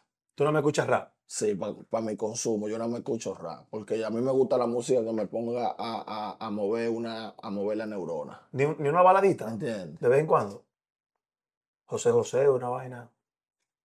Es que O sea, todo el tiempo tú oyes rap, solamente. balada sí, de que balada. Sí. Braulio. Prefiero la salsa, bro. La salsa. Sí, yo, y yo te escucho tripea pila. El mío. Yo te, en el único momento que yo te he visto siendo fan real, Yeah. en un party de Gillo. Yo el mío. Yo el mío. Te vi amalgado en un vaina de película, vamos en el pecho y vaina. Digo, mierda, ¿y ¿qué Gillo yo me, Gillo me pone humano a mí. Diablo, qué, qué duro, qué bien leído a Gillo, ¿eh? Sí, me pone humano. Yo siento que yo soy un humano cuando yo veo a Te lo Gillo. digo, la única vez que yo te he visto siendo Gillo fan Yo lo llevo. es, es con Gillo. Yo lo llevo. ¿Dónde se conocieron ustedes? Bueno, a Gillo yo lo. La primera vez que ¿De yo. cuando él estaba con Julián? Uy, uy. No, porque realmente la primera vez que yo vi a Gillo fue una vez que él cantó de que Tierra Mala en un sitio que le decían Salsálida. Mierda, y tú dijiste, Eso era por Villa María. Sí, sí, sí, sí, sí. Que lo subía el piloto. Y esa gente, el bacanito, y esa gente. Son panas tú y Gillo ahora. Sí, claro. Además, uno de los de los de los de los de los de los que me inculcó a Gillo así full, así, fue uno de mis mejores amigos, el Ator. Ator Cla, Ator Cla desde antes de Gillo. Estaba en la consumiendo. Exacto, decía, ese tigre va a romper el lápiz. Loco, Y- te vi, pusimos fanáticos full. te vi haciendo cine, loco, y me encantó lo que vi que hiciste. Te curaste. Pero Con el heavy. maestro Alemani. Coño, yo, yo te vi como un actor acabado, hay una vaina y- chulo. ¿Vas a seguir haciendo cine? ¿Te gusta el cine? sabes que uno sabe actuar. ¿Te gusta el cine? ¿Qué te digo, loco? El cine como que... Ese guion te su por eso lo hiciste. Tiene su flow, pero es una pela. Es una pela. Es una Es una pela. Llegar a las 5 de la mañana y salir. que el día entero y vaina, y que, que esperando lo corto, tú sabes. uno Sí, no sí, sí. de ahí, de que un par de- claro, adentro de, Y tú impuesto, de todo. y tú ¿no? impuesto a llegar con la avanzada, cantar y. Uh, Claro, una vez. loco, esa pela de- Entonces no vas a hacer más cine. ¿O no lo descartas? Eso depende. Eso depende. De la oferta y del guion. Del guion más que de la oferta. Porque realmente yo estoy en un punto de mi vida donde yo no necesito nada económico. Exacto. o sea, tiene que Por eso yo puedo. Tiene que ser algo que te Por eso yo puedo vivir a plenitud, porque es que yo no necesito de que rendirle pleitesía a nadie. La mejor manera que un ser. Es como te digo, yo alcancé el nirvana ya. Mierda. Ma brother, Tú eres un monje ya. lo mejor del mundo es no, te- no depender de cosas materiales ni de económicas. Yo no tengo ese tipo de problemas. Eso a mí no me perturba. Yo tengo mi techo. Yo no me mojo. No hay problema. Digo, tienes tus techos. sí, pero es Hablando uno. de. eh, ok, ya. Pero es En el que tú uno. habitas. En el que yo habito es uno, porque un ejemplo, lo demás es para que, lo, para que que lo los hijos peleen por papá. Claro. No peleándose de que quién es que va a tener a papá. No sé, ¿me entiendes? de que, oye, te toca a ti tenerlo ahora, llévatelo de ahí. Eso, todo lo que uno puede lograr en, en- en- en- materia de opulencia es porque hay muchas personas que tienen que quedar cómodos. ¿Me entiendes? Porque hay una descendencia. Sí. Pero si no hubiese una descendencia, yo con una casa yo lo hago. Si yo no tuviera la filosofía que yo tengo, las cosas fueran un poquito más difícil para mí.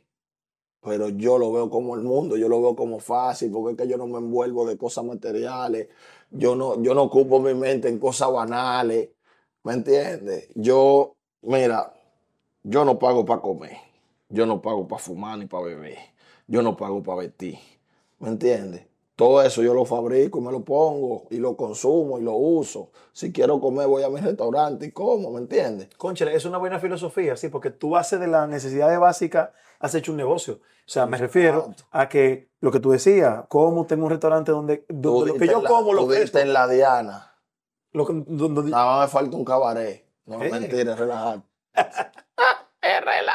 ¿Tú eres líder o eres jefe con tus colaboradores? Yo, yo no soy ni líder ni jefe, porque a mí no me gusta que me rindan pleitesía. Yo soy amigo. Pero, pero, pero también un, un- un cabeza de grupo marca las pautas. Sí, pero yo nunca soy la cabeza del grupo. Yo siempre me mantengo al margen. Tú dejas que otra gente lidere. Yo no lo veo, no, porque tampoco yo no soy de, que de, de- de una persona de, que de ser liderado, de que, que alguien me, me, me lidere a No, mí. me refiero a que tú puedes delegar en cada persona que haga lo que sabe hacer. O sea, yo veo que Sí. tu equipo de trabajo, yo veo que es amplio. Y hay mucha gente joven en tu equipo de trabajo. Y veo que hay gente en la que tú confías. Sí. Y por ejemplo, si hay una persona que corre la parte de mediática tuya, de lo que tiene que ver con tus medios, esa persona en combinación contigo, arma el A esquema. mí todo me da, me da igual. Yo, a mí no me da nada y que ni frío ni calor. Todo el mundo fluye. Yo creo que yo he corrido con la suerte de que todo el que me rodea hace la cosa bien. O sea, que tú no Pues coges yo nunca he tenido, yo nunca he tenido eso de que, de que un dime de todo el mundo que me rodea y la gente que se me acerca, los colaboradores, todo el mundo sabe hacer lo suyo. Además, yo no tengo de que ese látigo de que, de que como persona, yo soy una persona desprendida. A mí no me importa nada que de lo que. La palabra como que suena fea de que no me importa. Porque claro que te importa porque tú lo tienes, Sí. tu negocio, tienen algún tipo de importancia. Claro. Pero no es una No te, importancia de que- no te hace dependiente. Exacto, no es una importancia de que literal, de que, de que, de que, de que, que si hoy no vendimos, de que, que algo está pasando mal, de que Sí. algo está mal. Sí, sí, sí. Déjame ir a, a- A- pegar el látigo, apretar. No, nada de eso. ¿Cómo? Un día malo, ¿Cómo tú fuiste como niño, loco? ¿Qué tú veías? ¿Qué tú jugabas? ¿Qué muñequito tú veías? oh, yo veía de todo, loco. El chavo. La tortuga ninja, Rambo, Yo me curaba con el chavo. Hickley. pila. Hickley. Hickley ya llegó, sus historias a contar. ¿No viste el gato Hickley? Yo vi vaina eh, He-Man. eh, a He-Man. Por el, y los, los el Thundercats. poder de Greco, los Thundercats. Leo, no. Bien, la León no es, eso es una vaina. Eh, Candy, Sí, ¿No tú no viste también. Claro, y San, el rey del judo. San, el rey del judo. Y Yo veía muñequitos porque yo tuve una infancia bacana. Mi Sí. abuela siempre tuvo. tú fuiste un niño feliz. Claro. Oye, no un niño, yo soy una persona feliz entera. Oye, te lo juro, my brother. Te lo juro, yo creo que la vida a mí me sonríe de la manera que me sonríe por eso, porque yo siempre he sido una persona positiva. Yo nunca he sido de un tigre de que negativo. Palín te dio pela. Claro. Quemado. Con vara, chancleta y de todo. Sí, sí. Con manguera. Y te hincó, espérate, y te hincó en dos guayos con dos peñones. Guayo me llegan en cama también. Ah, por los mines. Y, eso, y nada de eso me quitó mi felicidad. Y nunca te dio de que eh, estoy quillado con la vieja porque. Yo nunca he tenido ningún tipo de pensamiento negativo hacia mi abuela, de ninguna índole.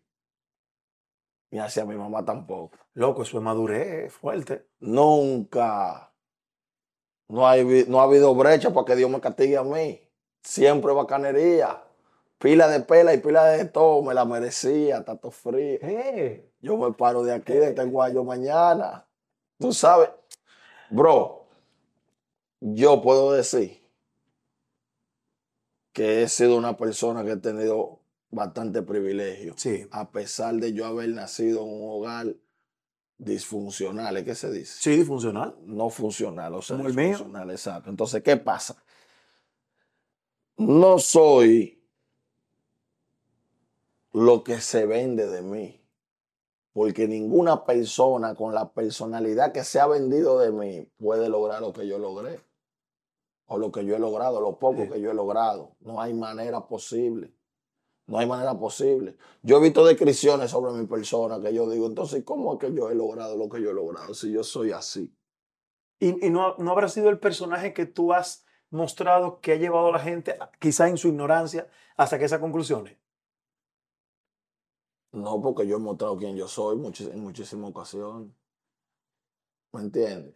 Y yo no me puedo ser lápiz, yo no puedo ser, como un ejemplo, tú agarras y, y, y buscas a, a- déjame decirte un comediante que me gusta mucho a mí, Raymond Pozo. Buen pozo. Raymond Pozo es el hermano Tazo.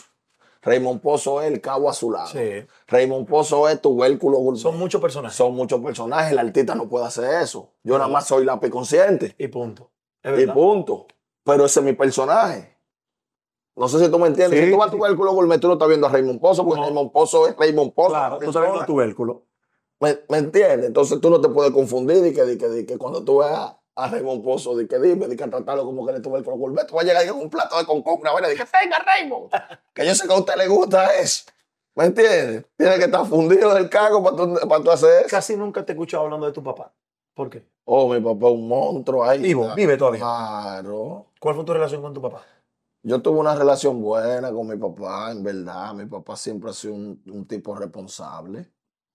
Es una persona que, en verdad. Pero fuera de la responsabilidad, ¿recibiste el cariño y el, sí, la sí, yo te- sí, yo siempre he sido un niño feliz. Mi papá duró 30 años en la policía. Mi papá era un hombre recto, ¿me entiendes? Y mi papá siempre estuvo pendiente. Lo que yo, después que me hago un hombre, que lo puedo comprender, porque Claro. yo no te puedo decir que yo duré muchísimo tiempo no comprendiendo al viejo, porque yo de sistema no sabía nada. Pero ahora que yo sé de cómo es el sistema y cómo es la sociedad, yo lo entiendo. Y por eso yo tengo una relación bonita con mi papá, una relación bacana. Porque los hombres como yo somos creados en tiempos difíciles. Los tiempos difíciles crean hombres Es fuertes. verdad. ¿Me entiendes? Los tiempos fáciles crean hombres débiles. Es tan sencillo como eso. ¿Cuántos hermanos tú tienes? Yo tengo de padre, tengo cinco, tres varones y dos hembras, y de madre tengo dos, dos hembras. Y, y- y te ves con todos. Hablas con todos, tienes relación con todito. Con algunos tengo turbulencia, pero Es normal. es normal, ¿me entiendes? Porque yo siempre he sido tajante y soy estricto y soy un ejemplo.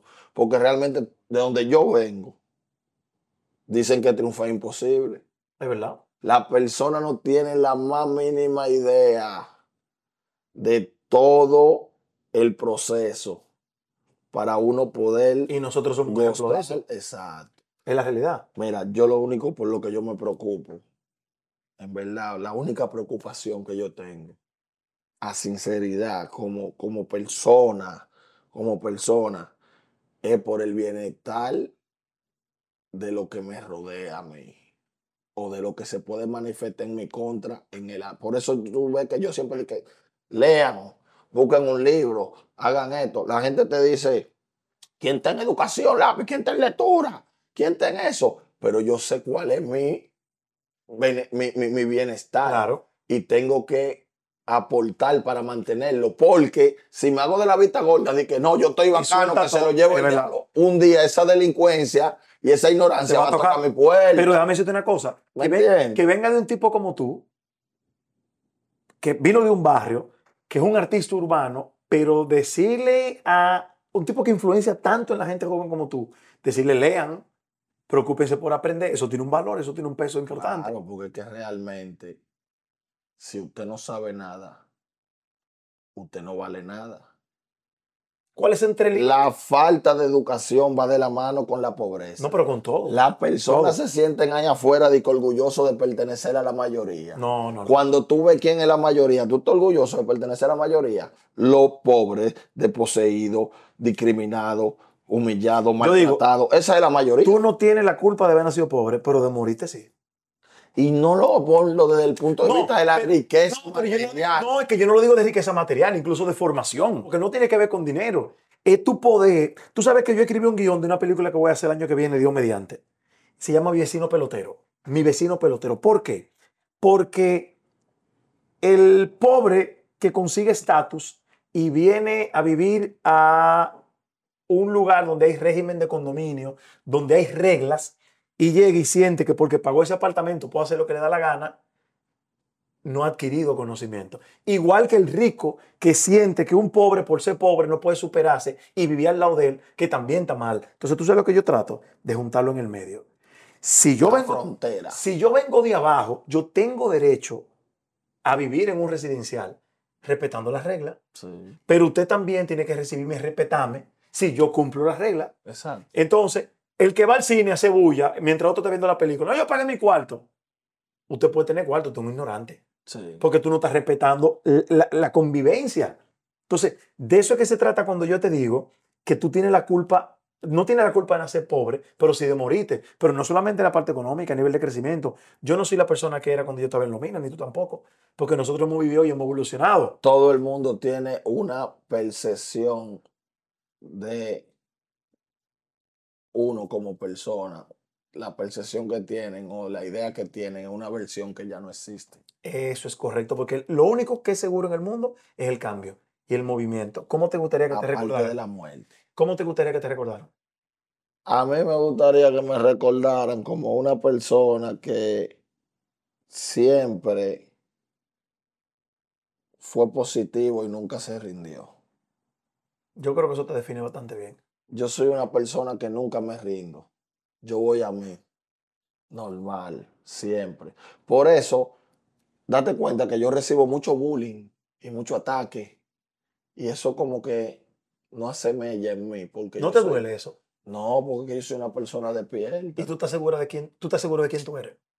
Oye, yo soy una persona despierta. Eso es profundo. Cuando la gente, cuando él habla de despierto, habla eh, eh, espiritualmente, Oye. emocionalmente. Exacto. Yo soy un tipo demasiado despierto. ¿Te, qui- ¿Quiere que te Es que suena cruel, pero yo veo la realidad de quien viene la crítica hacia mi persona. Claro. Y, y ahí tú la analizas y la, la puedes... La realidad, yo veo tu realidad. Es que yo entiendo que tu, que tu intención de herirme en verdad es una descripción. Eso es una biografía. ¿Me entiendes? De Una crítica es una, es una biografía, una descripción de tu persona. de quién tú eres de en quién tú realidad. eres en realidad. Tú sabes que tú nunca has sido de dar mucha entrevista, tú nunca has sido de estar muy en el medio.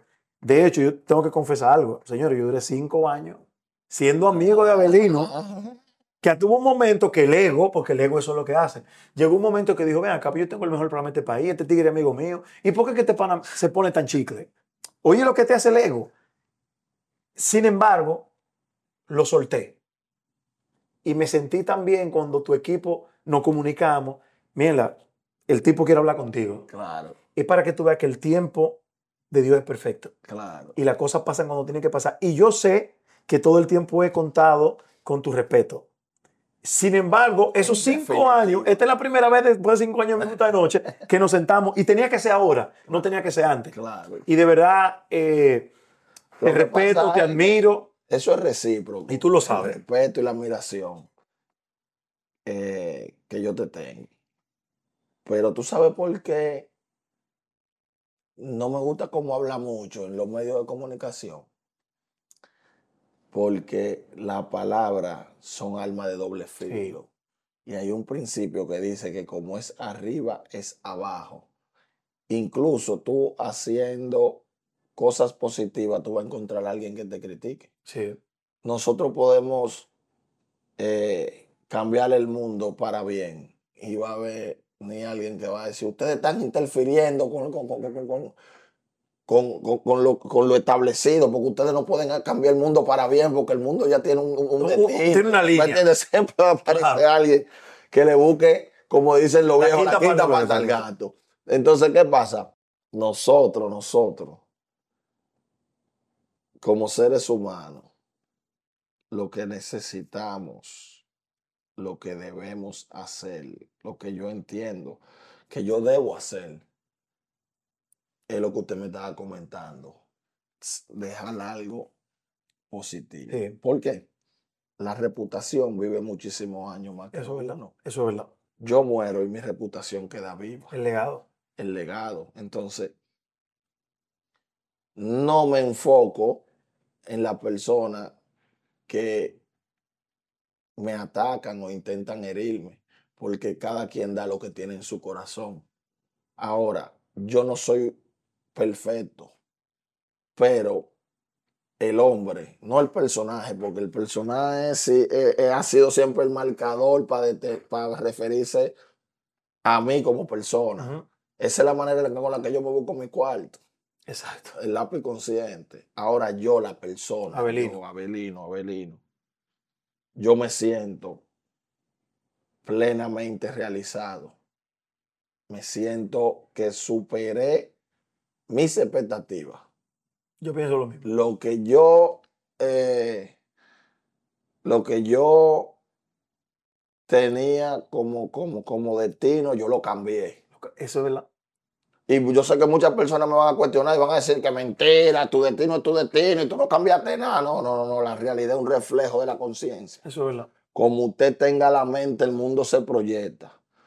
Y yo puedo decir con toda autoridad que yo cambié el curso de mi destino porque tengo una coartada que la Biblia dice que Dios te da libre albedrío para tú elegir lo que tú quieras.